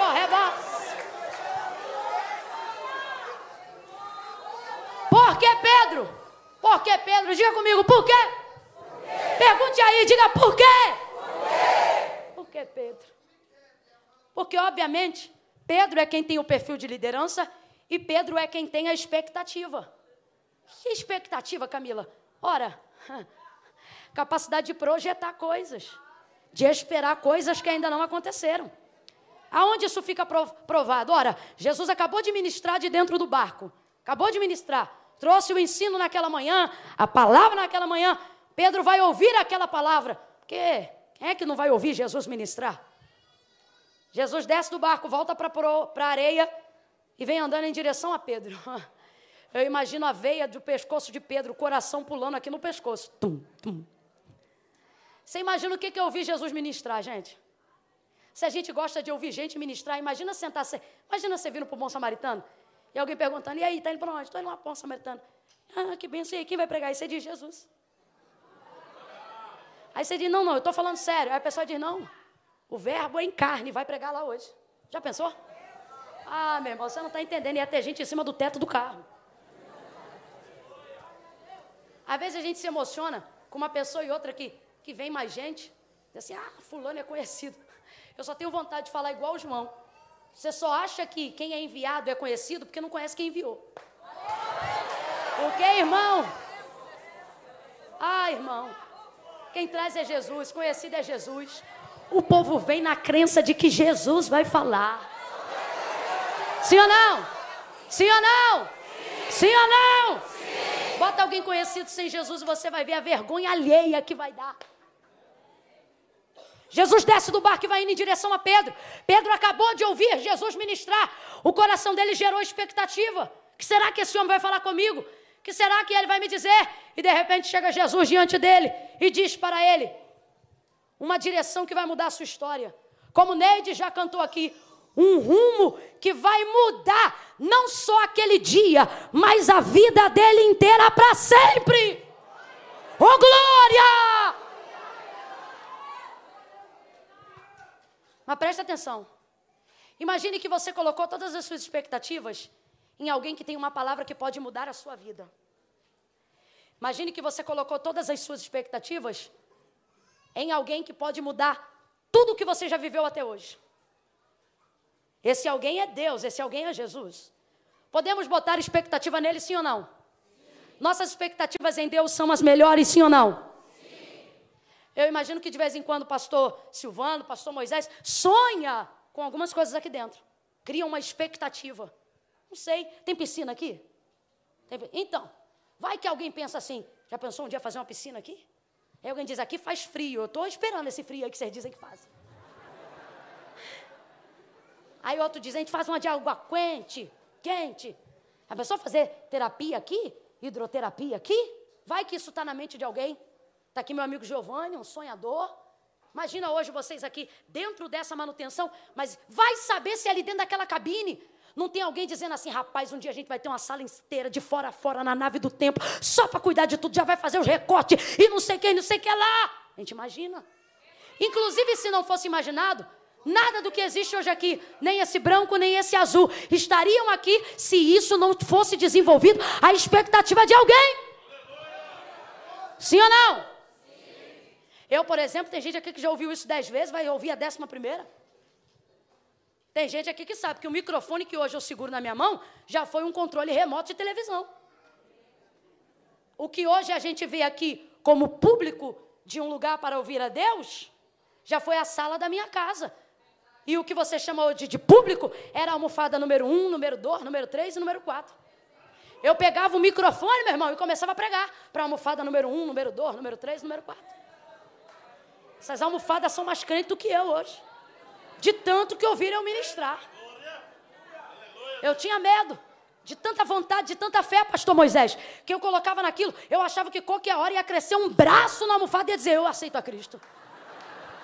Porque você não está entendendo, meu irmão. Diante de Deus, em Deus eu falo a verdade e não minto. Eu ministrava na sala da minha casa para essas almofadas com a mesma intrepidez, com a mesma vontade que eu estou aqui no altar de Deus agora. A coisa era tão forte, tão forte, que o Espírito Santo não sabe brincar de cultinho, não sabe. Eu pegava o controle e começava a pregar, pregar, pregar, pregar, pregar. Aí daqui a pouco eu, eu dizia assim: agora eu vou fazer o convite, Jesus vai salvar uma multidão. Aí eu dizia assim, porque Lauriette estava no culto comigo, Damares no culto comigo, lá no CD, eu dizia: canta, Damares. Aí Damares cantava cantava Damares, e eu dizia: Vem você agora. Irmão, isso levava tempo. Eu não gerava expectativa de cinco minutos. Eu não cochilava depois do almoço, não. Eu acordava mais cedo para eu ter mais tempo, enquanto eu estava arrumando a casa, só para me dedicar nas imaginações. Eu dedicava tempo para o sonho. Quantas vezes vindo do trabalho cansada, eu dizia para o motorista: me leva no ponto final e volta, que eu não terminei aqui um negócio na minha cabeça. Porque em casa eu ia ter que fazer outras coisas, não ia dar tempo. Ele ia, voltava, eu encostava a cabeça no vidro e alguém dizia: ela dormiu, acorda ela que o ponto está chegando. Eu dizia: eu não estou dormindo, não, eu estou terminando um sonho aqui. Diante de Deus, diante de Deus. Aí eu pegava o microfone e eu dizia assim: é agora que Jesus vai curar. E eu começava a imaginar. E até hoje, irmão, eu sonho, eu falo, eu libero e está chegando a hora. Eu digo assim, Jesus, como o Senhor me confiou multidões, não dá para você passar em um por um na multidão. Então, Jesus, quando tu colocar, me colocar nas cruzadas, quando o Senhor me colocar lá na vigília do bom samaritano, quando o Senhor me colocar nos lugares onde as multidões se cercam para ouvir a tua palavra, eu não quero descer para tocar em ninguém. Eu acredito em avivamento pela palavra, renovo pela palavra, força pela palavra e milagre pela palavra. Eu digo, Jesus, tu não não disse para Ezequiel toca, tu disse para Ezequiel profetiza. Eu acredito na palavra, Jesus. Quando eu estiver ministrando a palavra, cura mudo, surdo, levanta aleijado, paralítico, joga lepra por terra, converte o traficante pela palavra. Tô eu no começo desse ano pregando lá no Goiás. Início, perdão, do ano de 2019. Início do ano de 2019 ou final do ano de 2018. Uma coisa ou outra. Estou eu pregando, pregando. Jesus cumpriu. Estou eu vendo o povo. Isso não é controle remoto. Qual é o nome disso aqui? Não tinha isso em casa, não. Então, controle remoto era o microfone, as almofadas era o povo. Agora Deus sabe. O texto era o mesmo, a Bíblia era a mesma. A vontade era a mesma, a unção era a mesma. Ah, irmão. E ali eu, ó, pá, pá, pregando, pregando. Dizendo, agora Jesus vai curar, irmão. Sabe quando tu arrepia até o couro cabeludo? Alguém já teve essa sensação? Eu dizia, rapaz, Jesus está curando alguém aqui agora. E eu ali, Jesus vai curar. E quando foi agora? Estamos falando de mais de 15 anos atrás, de mais de 18 anos atrás. Quando foi lá agora, estou eu lá ministrando no Goiás. Aí estou eu ministrando. Tinha um grupo de surdos mudos. Você desculpa se eu falei errado, é que eu não conheço a nomenclatura certa. E aí, Estou eu ministrando, aí falei assim: agora Jesus vai vir aqui, quem quer receber a Cristo? E fiz o convite. Nisso vem vindo. Só que tinha uma menina no grupo que é da igreja. Menina é da igreja. Só que enquanto estávamos ministrando, Deus se moveu na casa de uma tal maneira que a menina que deveria dar continuidade à tradução da linguagem dos sinais foi cheia do Espírito Santo, entrou num manto lá e não traduziu mais nada. Aí a equipe dos meninos, o grupo dos surdos e mudos estava ali e não conseguiu mais compreender aquilo que eu estava falando, porque eu falo muito rápido. E aí estou eu ali ministrando e trazendo, vem agora para Jesus, vem você, quer entregar a vida para Cristo e tal. Nisso levanta a menina do grupo e vem. Aí vem a menina, ela já é crente, já serve ao Senhor, batizada, toma ceia, lavada e remida no sangue do Cordeiro. Só que ela não está entendendo qual é o convite. Ela pensa na cabeça dela, está chamando para curar. É hoje que eu vou ser curada. Sai ela do lugar dela e vem vindo para o altar de Deus. Estou eu vendo ali e estou dizendo: Jesus está salvando. Aí eu acrescento, e ele vai curar também. E começamos a ministrar, começamos a ministrar. O Espírito Santo foi se movendo no lugar. E o povo vindo entregar a vida para Cristo. Daqui a pouco eu ouvi um estalo. Pá! Fiquei preocupada. Porque eu estava na igreja de um amigo meu, um pastor muito tradicional, metódico, pragmático, devocional. O culto está pegando fogo e esse meu amigo, que já é um pastor de cabelos grisalhos, mas é meu amigo, o culto, meu irmão, pode estar tá pegando fogo. Se tiver virado, ele diz assim: Aleluia. Isso se tiver pegando fogo, se tiver gente flutuando na igreja. Aí ele levanta a mão e diz: Glória. De repente, esse pastor que já conheço há alguns anos, dando a chorar, de boca aberta, sem toalha na boca. Ah, eu entendi que alguma coisa tinha acontecido. Virei para ele e falei: O que houve? E ele tentando falar, não conseguia. E eu já desesperada, virei para a esposa dele e falei o que foi. Ela enxugando as lágrimas disse: Esta menina está conosco desde os cinco anos de idade. Não falava sempre no mesmo grupo, desenvolvendo suas atividades na condição dela. Aí eu dizia: Aqui, menina, vira ela e aponta a menina babando no altar, batizada no Espírito Santo, falando em línguas. Aí para você que é incrédulo, que está aí dizendo: Ah, emitiu som, emitiu som, não. Falou em língua, abriu a boca e disse: Glória a Deus, aleluia. Vai ouvindo aí. Tinha quatro membros da família dela com ela, que não eram da igreja, de igreja nenhuma. Foram porque ela insistiu, era dia de festa. Estão eles lá, duros, parados, travados. Quando vem a menina aqui na frente, glória a Deus, pulando, aleluia, adorando. Quando vê o povo no altar, o pastor de boca aberta, vem o pai, a mãe, a irmã e a tia entrega a vida para Jesus. Eu quero esse Jesus. Camila, você contou tudo isso para quê? Para você abrir sua mente. Me ouça. Camila, quando foi que isso aconteceu? Depende da perspectiva. Você pode dizer assim para mim: aconteceu no final do ano de 2018 ou início do ano passado, que agora eu não me recordo o mês.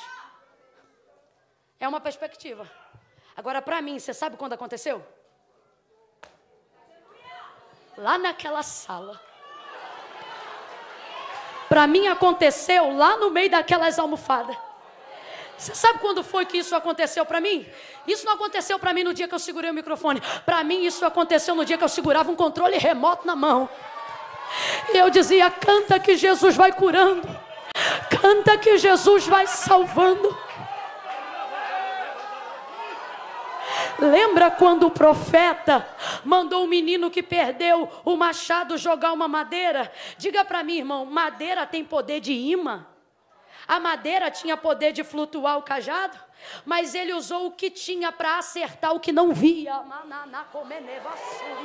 Camila, o que, é que você está dizendo? Eu vou falar do jeito que Jesus está mandando. Jesus está dizendo: não vai faltar peixe, não vai faltar direção. Porém, está na hora de você voltar aqui, ser aquele menino que sonhava, que gerava expectativa. Você se via pregando antes de pregar, você se via cantando antes de cantar, você se via casada mesmo sendo solteira. Você se via dirigindo mesmo antes de tirar a carteira. Você se via segurando diploma, mesmo quando não tinha o ensino fundamental na mão. Jesus me trouxe hoje aqui para dizer: cadê você, menino? Cadê você que segurava controle remoto de televisão? Cadê você que botava a roupa para ir para o culto, como se fosse o pregador na noite? Orava e estudava a palavra, porque pensava assim: se faltar, eu estou pronto. Se faltar, eu tenho uma palavra. Cadê você que fingia que colher de pau era guitarra? Cadê você que fingia que prato de casa era bateria? Cadê os meninos? Cadê as meninas que se imaginavam de noiva? Toque, toque algo aí. Toque algo aí. Por favor. Toque forte. Toque como um tango, toque como um jazz. Toque uma coisa forte. Toque uma coisa forte. Manassi come vassúria. Alemanara candele. Yosemanara mashe minori candere. Alamanda candega badassi candeba. Amitri candara machandere barai joreba. Quando umas moças, eu ia para frente do trem, da linha do trem para esperar o meu trem, meu vagão, da central do Brasil para o Rio de Janeiro, lotadaço. Aí eu ficava parada assim na linha do trem, esperando. Tinha dia que eu olhava para minha sandália até a xuxinha do meu cabelo. Eu olhava para aquilo, pastor Moisés, e eu dizia assim: Deus, só o Senhor na minha vida mesmo porque nada do que eu uso, nada do que eu tenho é meu. Tudo era ou dado, ou emprestado, ou que era da irmã mais velha que passou. Era tudo assim. Aí teve um dia, isso eu não esqueço nunca mais, que eu estava assim na beira da linha esperando para ir para o trabalho. E eu olhei, falei, Deus, nada do que eu estou usando é meu. Eu disse assim para Deus: falei, nada, irmão, nada. Sabe o que é nada? Nada! Nada do que eu estou usando é meu. Só que tinha um culto que tem até hoje, graças a Deus, dirigido pela minha cunhada, a pastora Helena Raquel, quarta-feira, 15 horas da tarde. Aonde ali Deus, até hoje, usava muitos profetas. Ali eu recebi muitas promessas. E eu me lembro de gente vindo, por ordenança do Senhor, dizendo assim: Filha, vou eu te calçar. Lembra disso, Neide? Filha, vou eu te vestir. Porque Deus sabia, irmão, era a roupa da ceia e a roupa dos cultos. Da ceia e dos cultos, da ceia e dos, todo culto, mesma roupa. E a ceia era duas que revezava. Vou eu te calçar, vou eu te vestir. Quando tinha reunião da coordenadoria do círculo de oração para saber quem, qual era a roupa que ia escolher, porque era assim, né? Era modelo, era tudo igual, era tecido. Quanto Oxford, quanto gabardine. Aí dizia assim: Ó, oh, o modelo é assim o assado. Eu sempre dizia, bota blazer. Porque Deus já estava começando a me levar nos lugares. E a gente era de uma época mais tradicional. Isso aqui que eu estou fazendo hoje não fazia. Então eu tinha necessidade de estar com blazer. Não que eu não esteja vestida, Deus sabe a condição de cada um e o tempo. Mas eu não tinha dinheiro e não tinha condição nenhuma. Então a roupa que o círculo de oração decidisse usar era a roupa que eu ia trabalhar ministrando o ano inteiro. A tal ponto, a tal ponto que eu me lembro que uma das minhas primeiras viagens de avião, eu dentro do aeroporto, quando esse negócio de YouTube já começou a pipocar, uma menina olhou para mim, nunca mais esqueço disso, no aeroporto do Galeão, no Rio de Janeiro. Ela disse assim: Não é você aquela menina do conjuntinho vermelho? Mudava o vídeo, mudava a mensagem, mudava o congresso, mas a roupa era sempre a. A roupa era sempre a mesma. E aí eu ia para esse culto e, e, o Senhor dizia: Vou eu te calçar, vou eu te vestir. Irmão, eu não estava nem aí, nem para calçado, nem vestido. Eu queria era pregar. Mas eu criava expectativa nas coisas que Deus falava. Dizia: Se Deus está falando, vai acontecer. Quem aqui, antes de tirar a carteira, viu dirigindo o carro? Que carro? Não interessa, você se via dirigindo um volante. Sim ou não? Antes de você casar com a pessoa que hoje você casa, você se imaginava beijando na boca dela. Sim ou não? Sim ou não? Não, Camila, não beijava, não beijava, mas imaginava. As meninas se imaginam, antes de casar, tá lavando louça e o marido vir pegar na cintura. Se imagina. Quando tudo isso acontece, você diz: Nossa, igual eu sonhei, parece até um sonho. E você tem até medo, porque passou prova tanto tempo que quando chega a hora de cumprir, você suspeita do cenário. Né? Mas cria expectativa. Deus está me mandando dizer isso aqui, gente. O Senhor está dizendo: cadê a tua expectativa?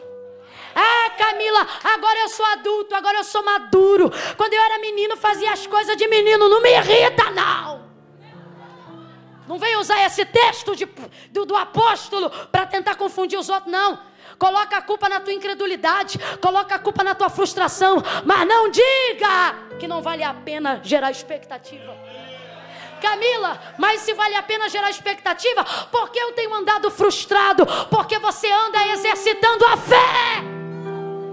Você não exercita a fé crendo, você exercita a fé acreditando, mesmo depois de estar sendo frustrado. Quem tem fé vai viver momentos de frustração. E aonde a fé se manifesta? Quando você continua acreditando, mesmo depois de ter sido frustrado. Continua acreditando que vai dirigir mesmo sem ter dinheiro para pagar a autoescola. Continua acreditando que vai casar mesmo depois dos 40 anos continua acreditando que vai pregar, mesmo não tendo patrocínio e ajuda de ninguém. O Senhor está dizendo: Eu vou na direção de quem está criando expectativa. Eu vou na direção de quem está criando expectativa. Eu vou na direção de quem está sonhando. Eu vou na direção de quem está imaginando. Eu vou na direção de quem deseja. Eu vou na direção de quem almeja. Eu vou na direção de quem espera. Presta atenção que eu vou encerrar nesse tópico. Agora imagine aí a condição de Pedro, que é a condição de muitos hoje aqui. Você gera expectativa máxima. Por quê? Conhece o poder de Deus. Gente, gente, gente. Numa outra ocasião, depois de Pedro já estar tá com ele, ele disse assim: Pedro, vai até o, a beira ali joga o anzol. O peixe que subir, abre a boca dele, tira-lhe uma estátua e paga o tributo. Isso é caixa eletrônico na água.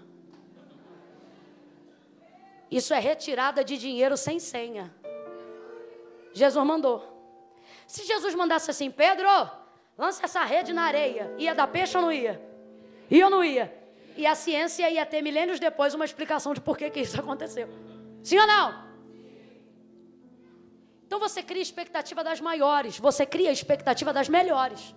E sabe o que é complicadaço? O que é complicadaço? Abre o ouvido porque Jesus vai curar a alma de alguém agora. Sabe o que é muito complicado, pastor Moisés? É que você aumenta a expectativa, coloca lá em cima a expectativa. Por quê? Porque já trabalhou a noite inteira. Está cansado. Já tentou de tudo. Já tentou fazer todas as coisas. Nada deu certo, mas não perdeu a fé. Aí você diz, na hora que Jesus quiser, ele vai decidir. Aí ele vem para decidir. Você pensa, é agora. É agora que ele vai dar a direção que vai mudar a minha vida. O problema é que a direção que vai mudar a sua vida começa com a palavra volta. Imagina você gerar maior expectativa e de repente Jesus vir e a primeira palavra que sai da boca de Jesus é volta. Voltai ao mar alto, disse ele para Pedro. E lançai a rede para pescar. Quem ainda está comigo, diga amém. O estudo da carne, o estudo da palavra é enfado da carne, mas é vida para o espírito. Ele diz assim: Voltai ao mar alto e lançai as vossas redes para pescar. Ratificando, Jesus está dizendo isso aqui: Pedro, volta lá e faz o que você já sabia fazer antes de eu chegar aqui. A vontade é dizer: Não vou fazer, não, porque eu já tentei isso a noite inteira e não apanhei nada. Ele até diz isso, mas ele não diz só isso. Sabe qual é o mais complicado? Quando você cria expectativa para Deus fazer algo que ele nunca fez, e a direção que ele te dá é: volta lá e continua fazendo o que você sabe fazer antes de eu chegar. Não, não, vou falar rasgado. Sabe o que é complicado? Você vir para um culto como esse e dizer assim: Jesus, eu tenho um filho drogado e o Senhor pode tirar ele a hora que o Senhor quiser. Eu acredito nesse milagre. Aí Jesus vem nesse culto, toma a boca do pregador e diz assim para você: Filha, e você pensa, agora que ele me dá um milagre. E ele diz assim: Volta para casa e continua orando do mesmo jeitinho que você orava antes de vir aqui. É basicamente isso. Sabe o que é complicado? Você sai 200, 300, não sei quantos quilômetros, porque vai vir um pregador de fora e você pensa assim, então vai vir uma palavra nova, eu tenho uma expectativa nova e uma direção nova. Aí você chega nesse culto, aí você diz, Jesus, aquele homem lá em casa eu não aguento mais. Ou o Senhor prepara e leva, ou o Senhor converte ele para ele desfrutar comigo. Você diz, eu estou cansada, eu já oro há não sei quantos anos, eu já busco há não sei quanto tempo. Aí Jesus usa a boca do pregador e diz assim: quando o culto acabar, volta para casa e continue amando o mesmo homem. Continue orando por ele do mesmo jeito. É difícil, pastores. É difícil quando você está cansado de utilizar o mesmo método. É difícil quando você pesca a noite inteira. É difícil quando você é anos de uma mesma igreja. É difícil quando você é anos de um mesmo ministério. E aí ninguém te reconhece, ninguém te valoriza. Aí você sai lá do, do escafundel para vir para cá para o culto e diz assim: hoje Jesus vai me dar uma direção. Aí você vem para cá e diz: Jesus, eu fico naquela igreja ou eu saio. Aí Jesus toma a boca do pregador na palavra e diz: volta para aquela igreja e continue amando o mesmo pastor. Volta para aquele ministério e continue dirigindo o mesmo departamento. É difícil. Quando você tem uma expectativa nova, mas Deus te manda usar um método velho.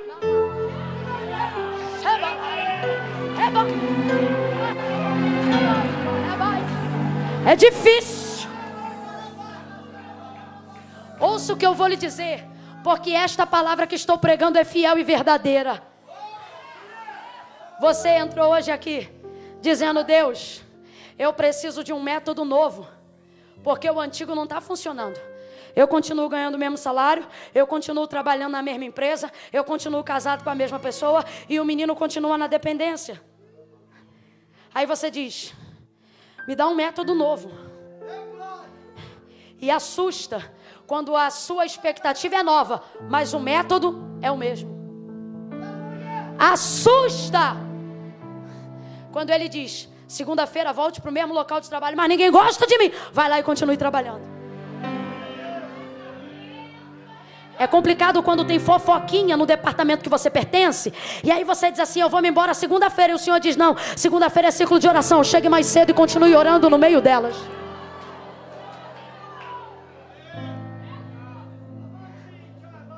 É complicado quando o mar é o mesmo, a rede é a mesma, o destino é o mesmo. É complicado quando você não é reconhecido como pregador e acha que se parar de pregar para cantar vai melhorar. Aí Deus usa alguém e diz: Não te chamei para isso, continue pregando. É complicado quando você diz assim: Deus, eu não estou conseguindo conciliar o meu trabalho secular com o meu desenvolvimento da obra na igreja em que eu congrego. Me dá uma direção, Senhor. Ou eu saio do trabalho e fico na igreja, ou eu fico na igreja e saio do trabalho. Aí Deus usa alguém e diz: nem sai do trabalho, nem sai da igreja. Eu vou te dar graça e você continua administrando os dois até a hora. Amaná que biofesse comancho. É complicado, meu irmão. Acreditar que a minha expectativa vai ter que se mover em cima daquilo que eu sei fazer, em cima daquilo que eu fui chamado para fazer. Presta atenção. Pescadores pescam. Complete aí, por favor, pescadores. Pescadores. Jesus não vai usar um método do qual Pedro não seja sabedor na utilização. Não vai. Presta atenção. Pescadores pescam. Pastores pastoreiam. Cantores cantam. Músicos tocam. Líderes lideram. Deus não vai mudar o que chamou você para fazer, porque você ainda não teve sucesso naquilo que você está fazendo. Você diz, Deus, eu devo assinar o divórcio? E Deus diz, não. Continue amando o mesmo homem. Deus, eu devo botar esse menino para fora de casa? E Deus diz, não. Continue intercedendo por este menino. Deus, mas eu oro há tantos anos. Continue orando. Estou fechando aqui, gente. Sabe o que eu tenho visto? Pessoas alterarem um método para manipularem o resultado. Presta atenção.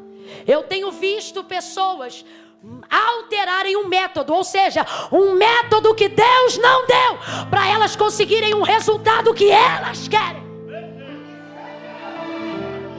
É gente, por exemplo, que Deus diz assim: filha, vou eu te dar uma família. Aí ela espera cinco anos, não conhece ninguém, acha que pode ficar com o homem dos outros e pegar a família dos outros. Aí vai dizer: Eu tive resultado, mas o método foi errado. Ouça, ouça.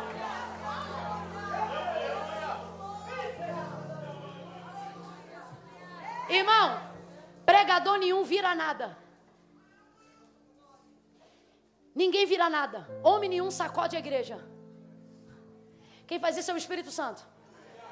Faz quando quer, na hora que quer e do jeito que ele quiser. Quanta gente manipulando o método, alterando o método para manipular o resultado. Ei, o mundo vai te incitar a mexer no método. Irmão, tem igrejas novas cujos métodos novos funcionam bem para eles. Já existem outras que fica forçado se tentar inserir um método do qual não foi chamado para fazer. Não significa que eles estejam certos e que nem nós estejamos errados. Significa que a cada um Deus deu uma direção. A cada um Deus deu um método. Sabe quando você é feliz? Você é feliz no método de Deus, na direção de Deus. Só que tem gente que está cansada de continuar com os mesmos hábitos sem obter os resultados que espera. E por causa disso, está mexendo no método para alterar o resultado. Mas Deus me trouxe hoje aqui para te dizer: ei, a rede é tua. O barco é teu, mas o mar é meu, Pedro. Sabe o que, que ele está dizendo para mim para você nessa noite? Ele está dizendo: ei, não manipule a direção que eu te dei. Não mexa no método que eu te confiei para obter seu resultado. Porque a maior desgraça é vivenciar um resultado do qual Deus não participou do método que provocou ele. Sabe o que acontece?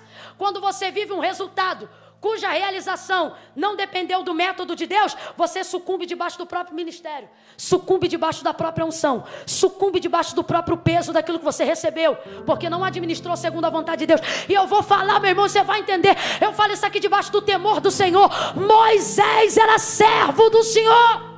Moisés, Moisés, libertador de Israel. O Senhor disse o que é para ele? Moisés, Fala rocha. Por que disse isso? Porque o povo tinha sede no deserto e começaram a dizer: Moisés, dá-nos água.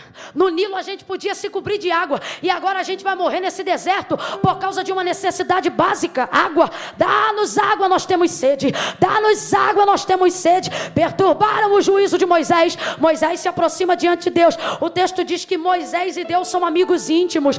Deus fala com Moisés boca a boca. Diga comigo, intimidade. Está fraco, diga intimidade. Agora olhe para mim: intimidade com Deus não me dá autonomia para mudar o método de Deus. Ele disse: Deus, dá uma direção aí. Aí Deus diz assim: ó, te dá uma direção. Estou parafraseando para a gente entender. Vou te dar um método. Completa aí, gente. Vou te dar um? Vou te dar um? O que, que é método, gente? É jeito de fazer. Te dá um método. Ah, aqui uma rocha. Ah, lá? Não. Ah, aqui. O que você procura não está lá. Tá?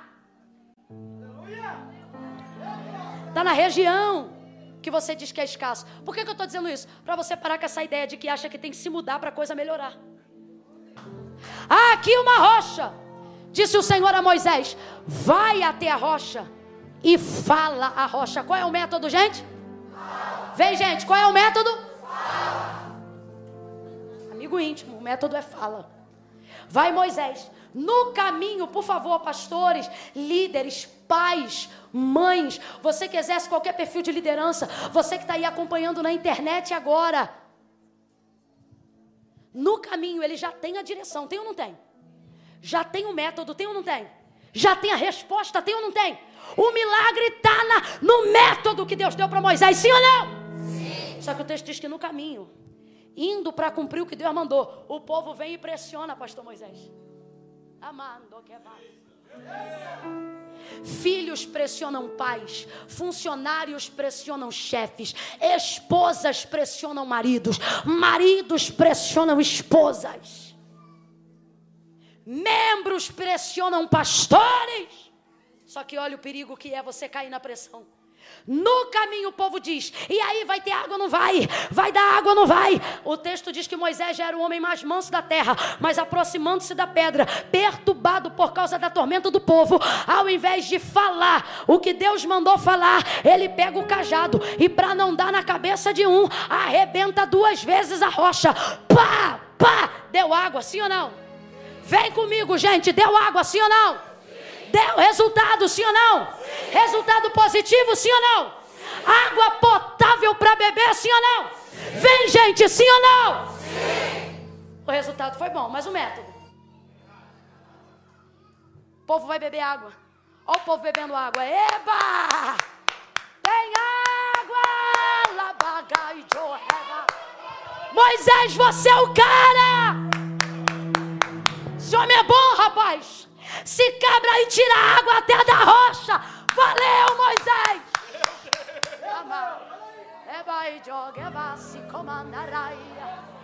O mundo aplaude os resultados. Prega muito. Canta muito. Tem muita voz. Hum. Ah. É. Foi. É. Não interessa o resultado que eu ou qualquer outro dê aqui. Quem aqui já fez a quinta série sabe do que eu estou falando. Tinha um negócio na escola chamado prova real. Ah, eu tenho que falar isso. Sabe o que é prova real, tecladista? Pode continuar tocando. Não foi ironia, não, é para tu continuar mesmo. Sabe o que é prova real? A tia, que a gente chama de tia, te dá um método para você saber por si mesmo se o resultado está certo ou está errado. Falando a grosso modo que eu não sou muito boa de matemática, prova real é o seguinte: você faz ali a soma. Se o resultado final for somado ou subtraído com o primeiro resultado que foi dado em cima, e ele der a mesma coisa, significa que o seu resultado foi? Ou seja, grosso modo, é pegar o resultado da equação no início e encaixar lá no final. Se mesmo assim a conta der a mesma, abrindo ou fechando, significa que o resultado está? Deus está dizendo: eu vou começar a fechar a prova real. E aí vocês vão ver se todo o resultado está de acordo com o método ou se o resultado foi manipulado através do método. Tá todo mundo aplaudindo Moisés, porque deu certo. Olha bem o que eu vou lhe dizer: nem tudo que dá certo significa que está sendo feito do jeito certo. Agora veja: enquanto o povo aplaude o resultado, Deus diz: Moisés, vem cá comigo. Enquanto eu bebo água, diga aí para alguém: a prova real é agora.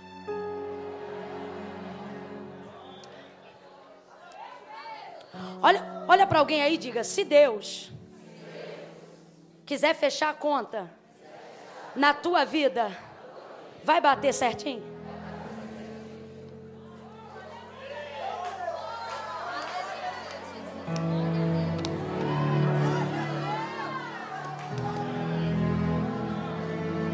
Bota a tua vida em dia porque o acerto de conta está chegando.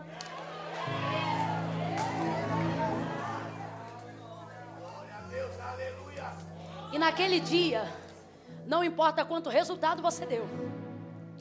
Naquele dia ele não diz assim, abre o livro do resultado, não. Naquele dia ele diz, abre o livro dos métodos. Eu não quero saber se ele chegou, eu quero saber como ele chegou lá. O povo aplaude o resultado, mas Deus deixa Moisés do lado de fora de Canaã. Por falta de resultado, gente? Não, por falta de fidelidade ao? Até quando? A gente vai aprender a aplaudir mais resultado do que a ser diligente na observação dois. Nosso Deus que opera resultado está dizendo para nós: o resultado é comigo, meu filho, mas o método é com você. Deus está dizendo: ei, Eu não vou te dar resultados sem primeiro souber, saber se você é fiel aos métodos. Quando Deus disse assim para Abraão: Abraão, levanta, sai da tua casa, da tua parentela, vou te enviar a uma terra. Deus disse qual era a terra? Vamos lá, gente. Deus disse qual era a terra? A gente sabe que é Canaã, sim ou não? Mas Deus não disse. Porque Deus não está chamando Abraão para ver resultado. Está chamando Abraão para desenvolver método na caminhada. Deus não está chamando Abraão para ver Canaã. Deus está chamando Abraão para andar com ele. Deus está dizendo: a caminhada é mais importante, a demanda é mais importante. É como você faz, faz que determina o nível do resultado que eu vou colocar nas suas mãos. Pegue a mão de três pessoas e compartilhe essa mensagem. Diga para essa pessoa: seja fiel ao método e Deus será fiel ao resultado. Deus te chamou para pregar, continue pregando. Quem salva é Deus. Deus te chamou para orar, continue orando. Quem cura é Deus. Seja fiel ao método e Deus se manifestará nos resultados.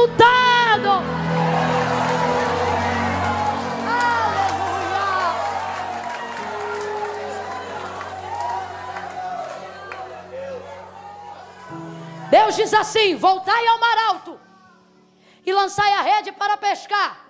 Senhor, havendo trabalhado toda a noite, nada apanhamos, mas sobre a tua palavra lançarei as redes. E foram, e lançaram, e pegaram tantos peixes que o barco quase foi a pique. Vez ou outra, seu método será questionado pelo peso do que você carrega. Quando você recebe de Deus uma direção, você acha que nada vai dar errado. Então, quando começa a parecer que deu errado, você começa a se perguntar: se eu estou na direção de Deus, por que, que eu perdi saúde? Se eu estou fazendo o que Deus mandou, por que está entrando água no meu barco? Se eu só estou fazendo o que Deus mandou, por que, que meu marido quer sair de casa? Se eu só estou fazendo o que Deus quer, por que a minha esposa foi embora? Se eu estou na direção de Deus, porque o meu pastor não aceita? Vez ou outra, o peso do método é tão grande que a impressão que dá é que a direção não foi de Deus. Porque o teu barco, o que é barco? A tua estrutura. Parece que vai naufragar em obedecer o comando de Deus. Se é de Deus, por que, que eu estou doente? Se é de Deus, por que, que eu não fui aceito? Se é de Deus, por que, que eu não fui convidado? Se é de Deus, por que está entrando água no meu barco? Só que o Senhor está dizendo: não se assusta, é só um pouco de água. O barco afundou, gente. Gente, o barco afundou. Barco afundou. Você só vai saber se está debaixo de uma palavra, se puxar a rede até o final. Você tem duas opções diante de uma direção de Deus: soltar a rede e preservar o barco, ou segurar a rede e acreditar que quem te mandou lançar a rede já mediu o teu barco. Mais cedo quando entrou lá. Dá uma olhada para quem está do teu lado e diga para essa pessoa: Ele mediu a sua vida. A palavra dele não vai te levar a náufrago. A palavra dele não vai destruir a tua casa. Deus não vai te fazer mãe de um filho que você não pode cuidar. Deus não vai te fazer pastor de um rebanho que você não pode coordenar. Deus não vai te fazer um ministério do qual você não tenha condições de administrar. Mas é bem verdade que Deus está estendendo os seus limites. É bem verdade que Deus está ampliando a tua potência. É bem verdade que Deus está aumentando a tua capacidade. É bem verdade que você vai pregar como nunca pregou, vai pegar peixe como nunca pegou, vai prosperar como nunca prosperou, vai ver o que nunca viu. Mas para isso, mas para isso, Deus vai esticar teus limites, homem. Deus vai esticar teus limites. E quando Ele estica os limites, parece que vai afundar. Pega a mão de alguém e diz: Mas não vai, não vai, não não vai, não vai, não vai, não vai afundar, não vai. Deus me trouxe aqui para dizer: não vai, não vai.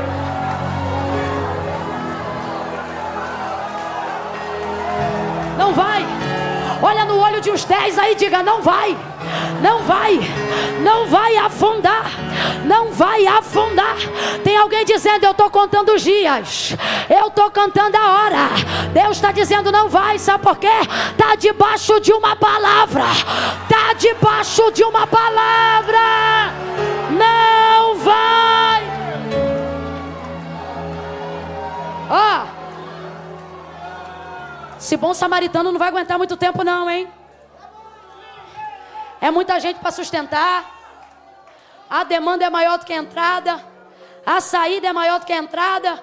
A retirada é maior do que a entrada. Tem gente aqui, eu não sei quem cuida da tesouraria desse lugar. Mas eu tenho para mim que tem mês que quando fecha a planilha das contas diz assim: Meu Deus, como é que pagou? Aí alguém diz assim: Olha, até entrou. Mas a gente tem que dizer: Foi milagre. É milagre.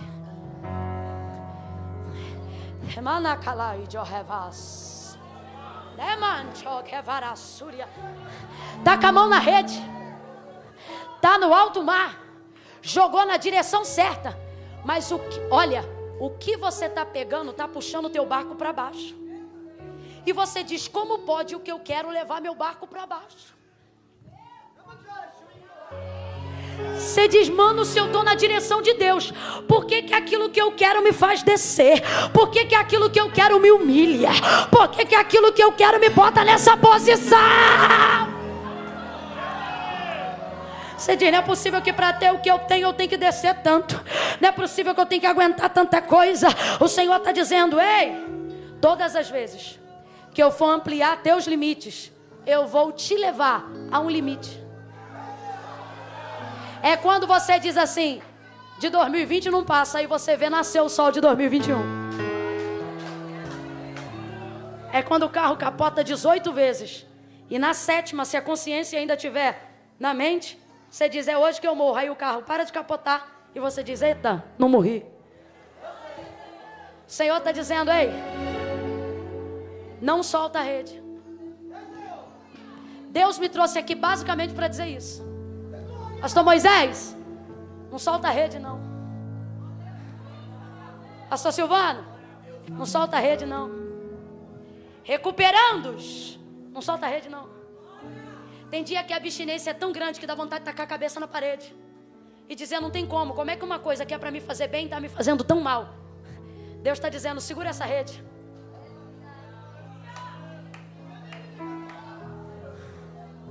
O texto diz que era tanto peixe, gente. Era tanto peixe, tanto peixe que começou a rasgar. Olha para quem está do teu lado e diz: só vai rasgar. Se você não me chamar. Diga assim: se me chamar, para de rasgar na hora. Me chama que para de rasgar. Vamos voltar lá? Vamos voltar lá? Tá rasgando por quê? Tá rasgando por quê? Porque quando Jesus chegou, viu quantos barcos? E só quantos que estão sendo cheios agora? E aquele peixe não cabe todo num barco só. A quantidade de peixe que Deus mandou não é para um barco, é para no mínimo. Porque quando Jesus chegou, ele viu? Olha para quem está do teu lado e diz: só está rasgando. Porque você não me chama. Se me chamar, para de rasgar. Se me chamar, para de vazar. Se me chamar, para de perder. O problema não é pecar sozinho. O problema é se sentir culpado sozinho. Deus está dizendo alguém aqui: grita socorro. Chama que o plano de contenção vem. Chama que o plano de contenção vem. Não vai rasgar. Você não chegou até aqui para perder. Você está debaixo de uma palavra, minha filha. Homem, você está debaixo de uma palavra. Tudo o que estava rasgando vai parar de rasgar agora. Se você fizer o que eu vou te falar agora, toda a área da tua vida que estiver vazando, minando, rasgando, defraudando. Deus está falando comigo, está falando comigo. Um demônio de prejuízo está procurando o endereço de alguém. Está vindo para dar prejuízo, prejuízo, prejuízo. O Senhor está dizendo: Eu vou fechar essa rede agora. Agora, agora. Camila, o que, que eu faço? Fica de pé e faz uma dupla de oração com alguém agora. Fica de pé e faz uma dupla de oração com alguém agora. Diga: Eu cheguei e vai parar de rasgar. Eu cheguei e vai parar de rasgar. Por quê? Porque eu sou a pessoa que Deus enviou para completar a obra do seu milagre. Porque esse milagre não é sobre mim, nem é só sobre você, ele é para a glória de Deus.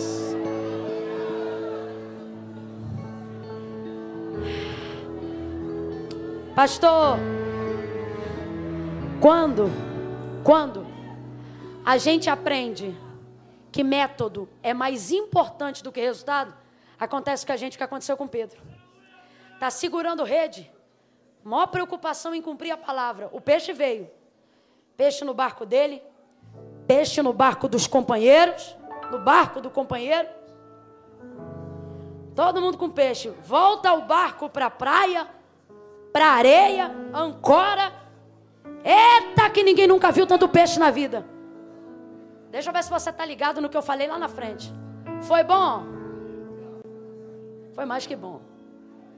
Foi ótimo? Foi melhor que ótimo. Foi? Deus está dizendo: o final dessa história não termina com alguém gritando na praia, naufragou. Termina com alguém colocando um peixe na brasa dizendo: Eita, foi maravilhoso, foi maravilhoso, foi maravilhoso. Aí, Jesus virá para Pedro. Gostou do resultado? Gostei. Tem duas opções. Você pode ficar aí e assar o resultado, comer o resultado, que nem todo mundo vai fazer. Ou vem e segue-me. Não negociou salário, não disse quanto ele ia ter de aposentadoria não viu se equiparava ao preço do pescado. Disse: Vem e segue-me. O senhor vai me usar para quem? Eu não sei cantar. Eu não sei pregar. Vem pescar. Vem ser pescador de homem. O texto diz assim: E deixando a rede. Irmão, deixa a rede vazia mole. Difícil é a segunda parte. Deixando a rede e deixando os peixes largou tudo e o. Quando você sabe de quem vem o método, você não fica refém do resultado.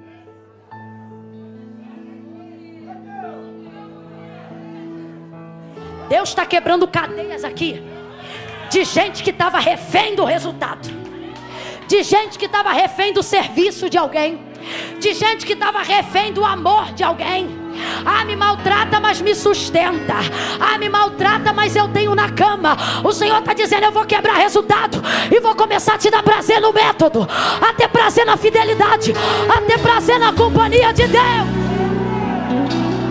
Largou peixe, pescado, rede, barco e foi atrás de Jesus. Se ele fica apegado ao resultado, pastor Moisés, só ia ver isso tudo uma vez só. Mas porque se apegou ao dono do resultado, eita que o que ele viu na vida foi peixe multiplicar. Eita que o que ele viu na vida não se compara à quantidade de peixe que ele pegou. Deus está dizendo: se só quiser o resultado, vai ver só uma vez. Mas se quiser o método, vai ter resultado na segunda, na terça, na quarta, na quinta, na sexta.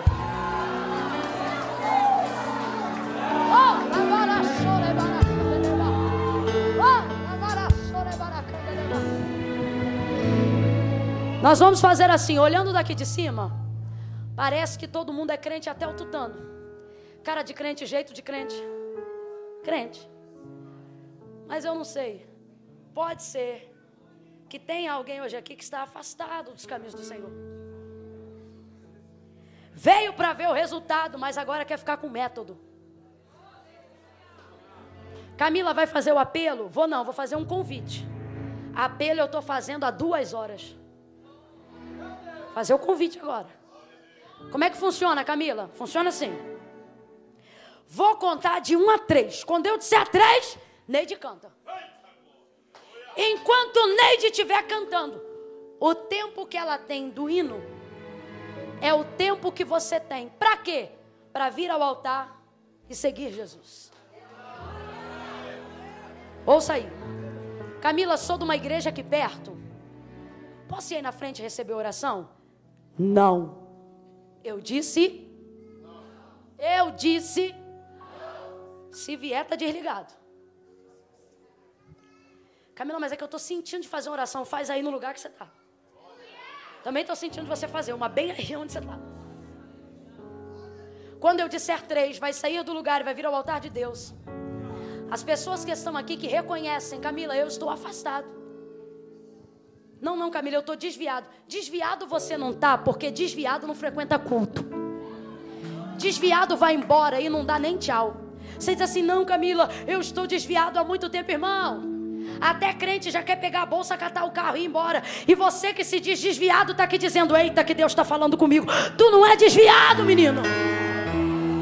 Não é. Você é crente. Eu vou te provar que tu é crente. Olha para alguém e diz: Tu é crente. Não, não afirma, diga: Tu é crente. É crente. Não, Camila, eu não sou não. Hoje eu estou aqui e amanhã eu estou na balada. Hoje eu estou aqui e amanhã eu estou no vício. Ô filhão, tu é crente. Não, não, eu não sou. Sabe por quê? Eu não consigo ser crente. O que tu não consegue é ser ímpio. Porque se tu conseguisse, tu ficava lá e não voltava. Mas quando tu precisa de paz, tu vem para cá. Quando tu precisa de aconchego, tu vem para cá. Tu diz que não é crente, conhece o nome de simpatia, um monte de simpatia. Mas quando a coisa aperta, você diz: vou orar. Tu é crente. Tu é crente. Não, Camila, eu não sou não, eu tenho temor. Tem temor e é crente. Tu conhece o nome de um monte de santo, mas quando vê vulto te cercando, espírito da morte te apertando, você só chama o nome de um e ainda é pentecostal. Você diz a poder no nome de Jesus. Olha de novo para ele e diz: crente. Tu é crente. Agora, a minha pergunta é: por que não é salvo ainda? Camille pode ser crente, não pode ser salvo? Pode. Porque nem todo crente é salvo, mas todo salvo é crente. Quando eu disser três, vai descolar o pé do, do chão. Se estiver lá atrás na cabine, se estiver aqui em cima, do lado da cerca, vai descolar o pé do chão, vai vir andando. Vai parar aqui, no altar. Olha para mim. Não adianta chegar hoje aqui agora e dizer isso assim, ó. Camila, eu não vou ir na frente não porque não precisa, mas Deus sabe.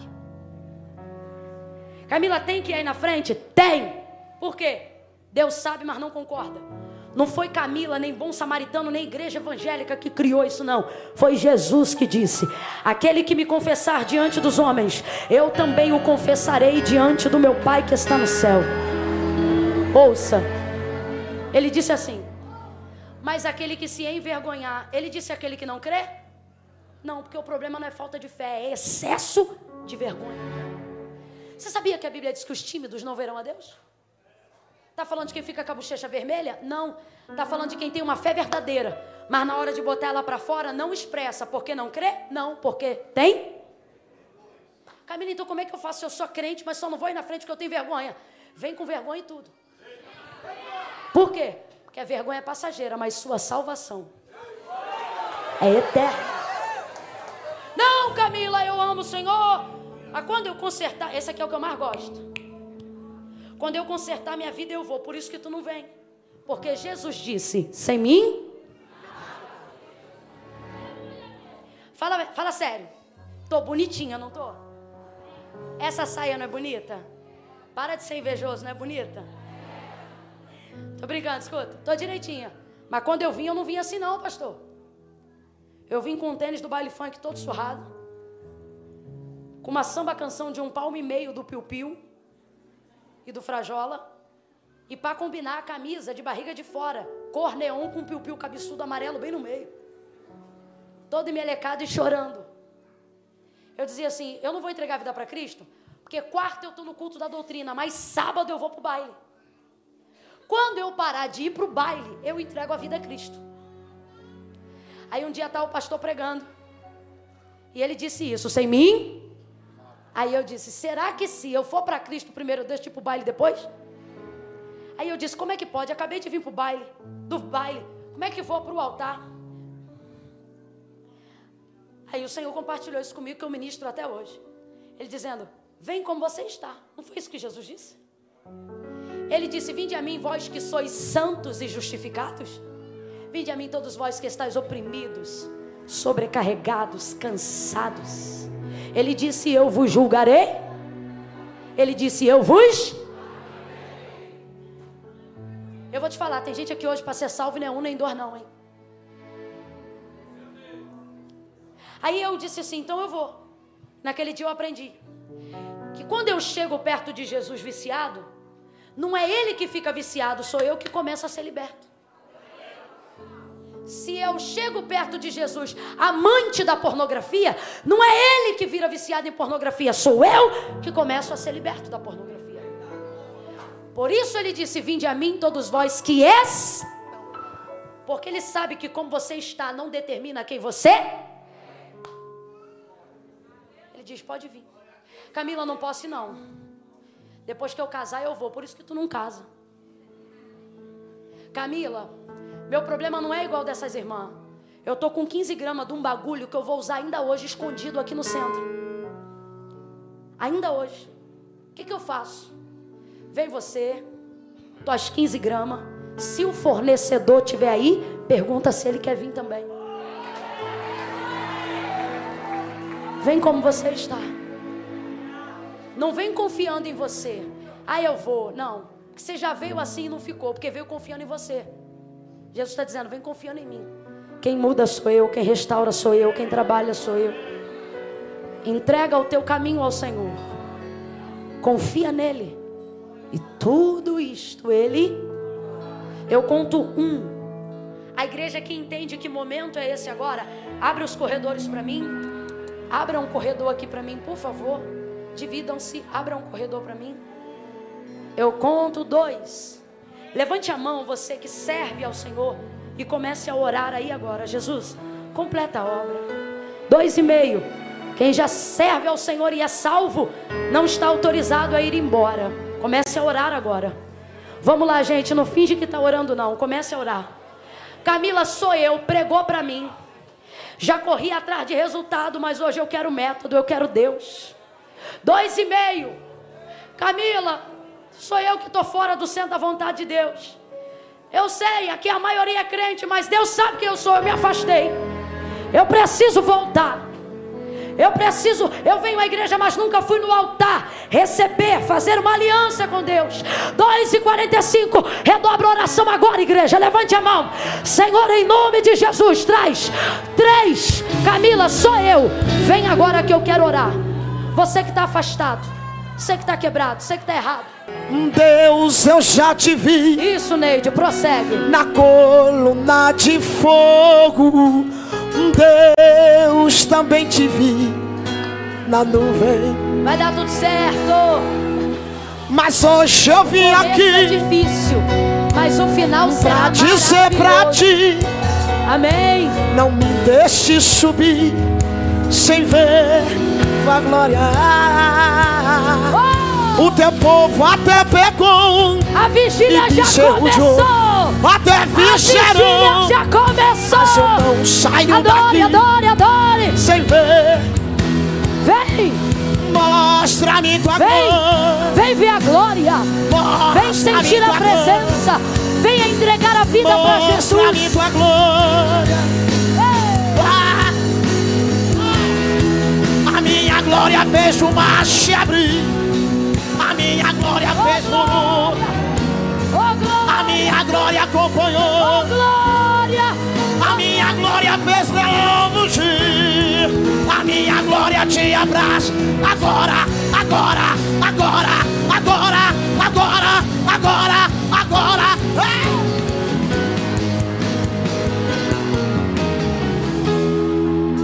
Recebe essa glória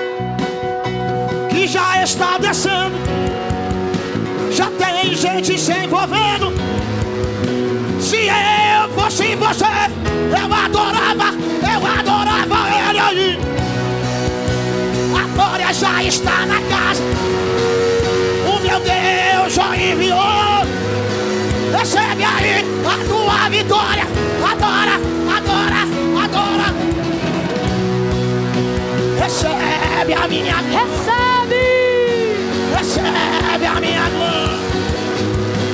Recebe a minha glória. Recebe! Recebe a minha glória. Diga isso, diga isso, Neide. Recebe a minha. Recebe! Recebe a minha glória. Recebe. Quando a minha glória passar, essa enfermidade não vai suportar. Porque a minha graça vai te abraçar.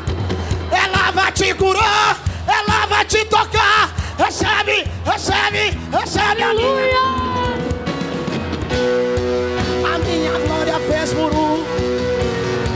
A minha glória acompanhou. A minha glória fez longe. A minha glória te abraça agora. A minha glória te cura Espírito Santo. A minha glória te batiza agora. A minha glória te sustenta agora. A minha glória faz o chão tremer. A minha glória faz o morro. A minha glória faz inferno. Desce aqui foi para me apresentar. Oh, levanta a mão, Senhor. Recebe a minha glória. Canta, canta. Recebe a minha glória. Recebe a Bem minha suave, glória. bem suave. Recebe, recebe. Recebe a minha. Recebe a minha. Levante as duas mãos para os céus. Diga: recebo. Recebe a minha glória. Eu recebo a manifestação do poder que a tua glória tem para operar, para curar, para salvar, para recebe. Recebe a minha Recebe a minha glória. Recebe a minha glória. Recebe a minha glória. Recebe, recebe a glória.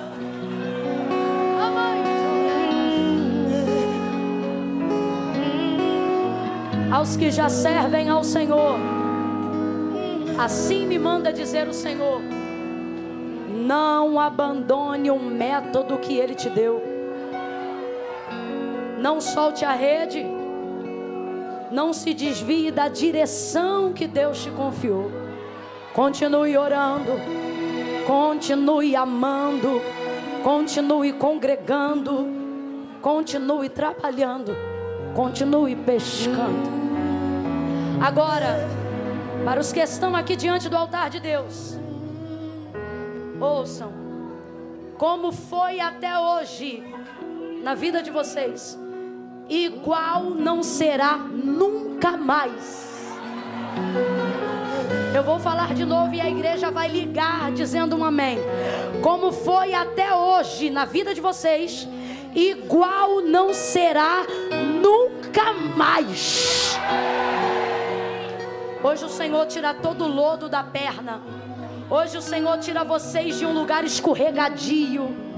Hoje o Senhor firma os pés de vocês sobre a rocha. Como igreja, na qualidade de ministros, de sacerdotes de uma nova geração, nós ministramos sobre a vida de vocês o perdão dos pecados. Ministramos sobre vocês a inscrição dos seus nomes no livro da vida. Nós repreendemos toda depressão, anunciamos o início de toda a obra de libertação e ministramos na autoridade do nome de Jesus sobre a vida de vocês a alegria, alegria, alegria, alegria, alegria, alegria, alegria, alegria, alegria, alegria, alegria, alegria da salvação. Senhor, recebe essas vidas no teu altar. Recebe essas vidas na tua presença. Fortalece-os, alegra eles e glorifica. Glorifica, glorifica o teu nome na vida de cada um deles. Nós os abençoamos e te apresentamos no poderoso nome de Jesus. Quem concorda, diga. Ninguém volta para o lugar nem senta. De dois em dois. Vira de frente para quem está do seu lado. De frente agora, vai. Estende a mão. Vai, gente. Crede em Deus e estareis seguros. Credes que eu vim como profeta e prosperareis. Estende a mão. Não toca nela. Só estende a mão. Se tocou, solta. Não toca. Estende a mão assim, ó. No 3. Aí você vai tocar. No 3. Se for uma pessoa conhecida sua, você vai dar um abração nessa pessoa. Se você não tem liberdade para isso, você vai pegar na mão com vontade. Quando eu disser três, você vai dizer: Esse quase não te mata. Amém? É um. Olha para ela, para ele e diga: Esse quase não te mata. Eu conto dois, diga: Não solte a rede. Dois e meio, diga: Você aguenta. Você aguenta. Olha para ela ou para ele e diz: Puxa. Três, pega na mão, pega no braço, dá um abraço e diga para essa pessoa: Não solte essa não solte, rede. Não solte. Ele já te ordenou. Volta no lugar, volta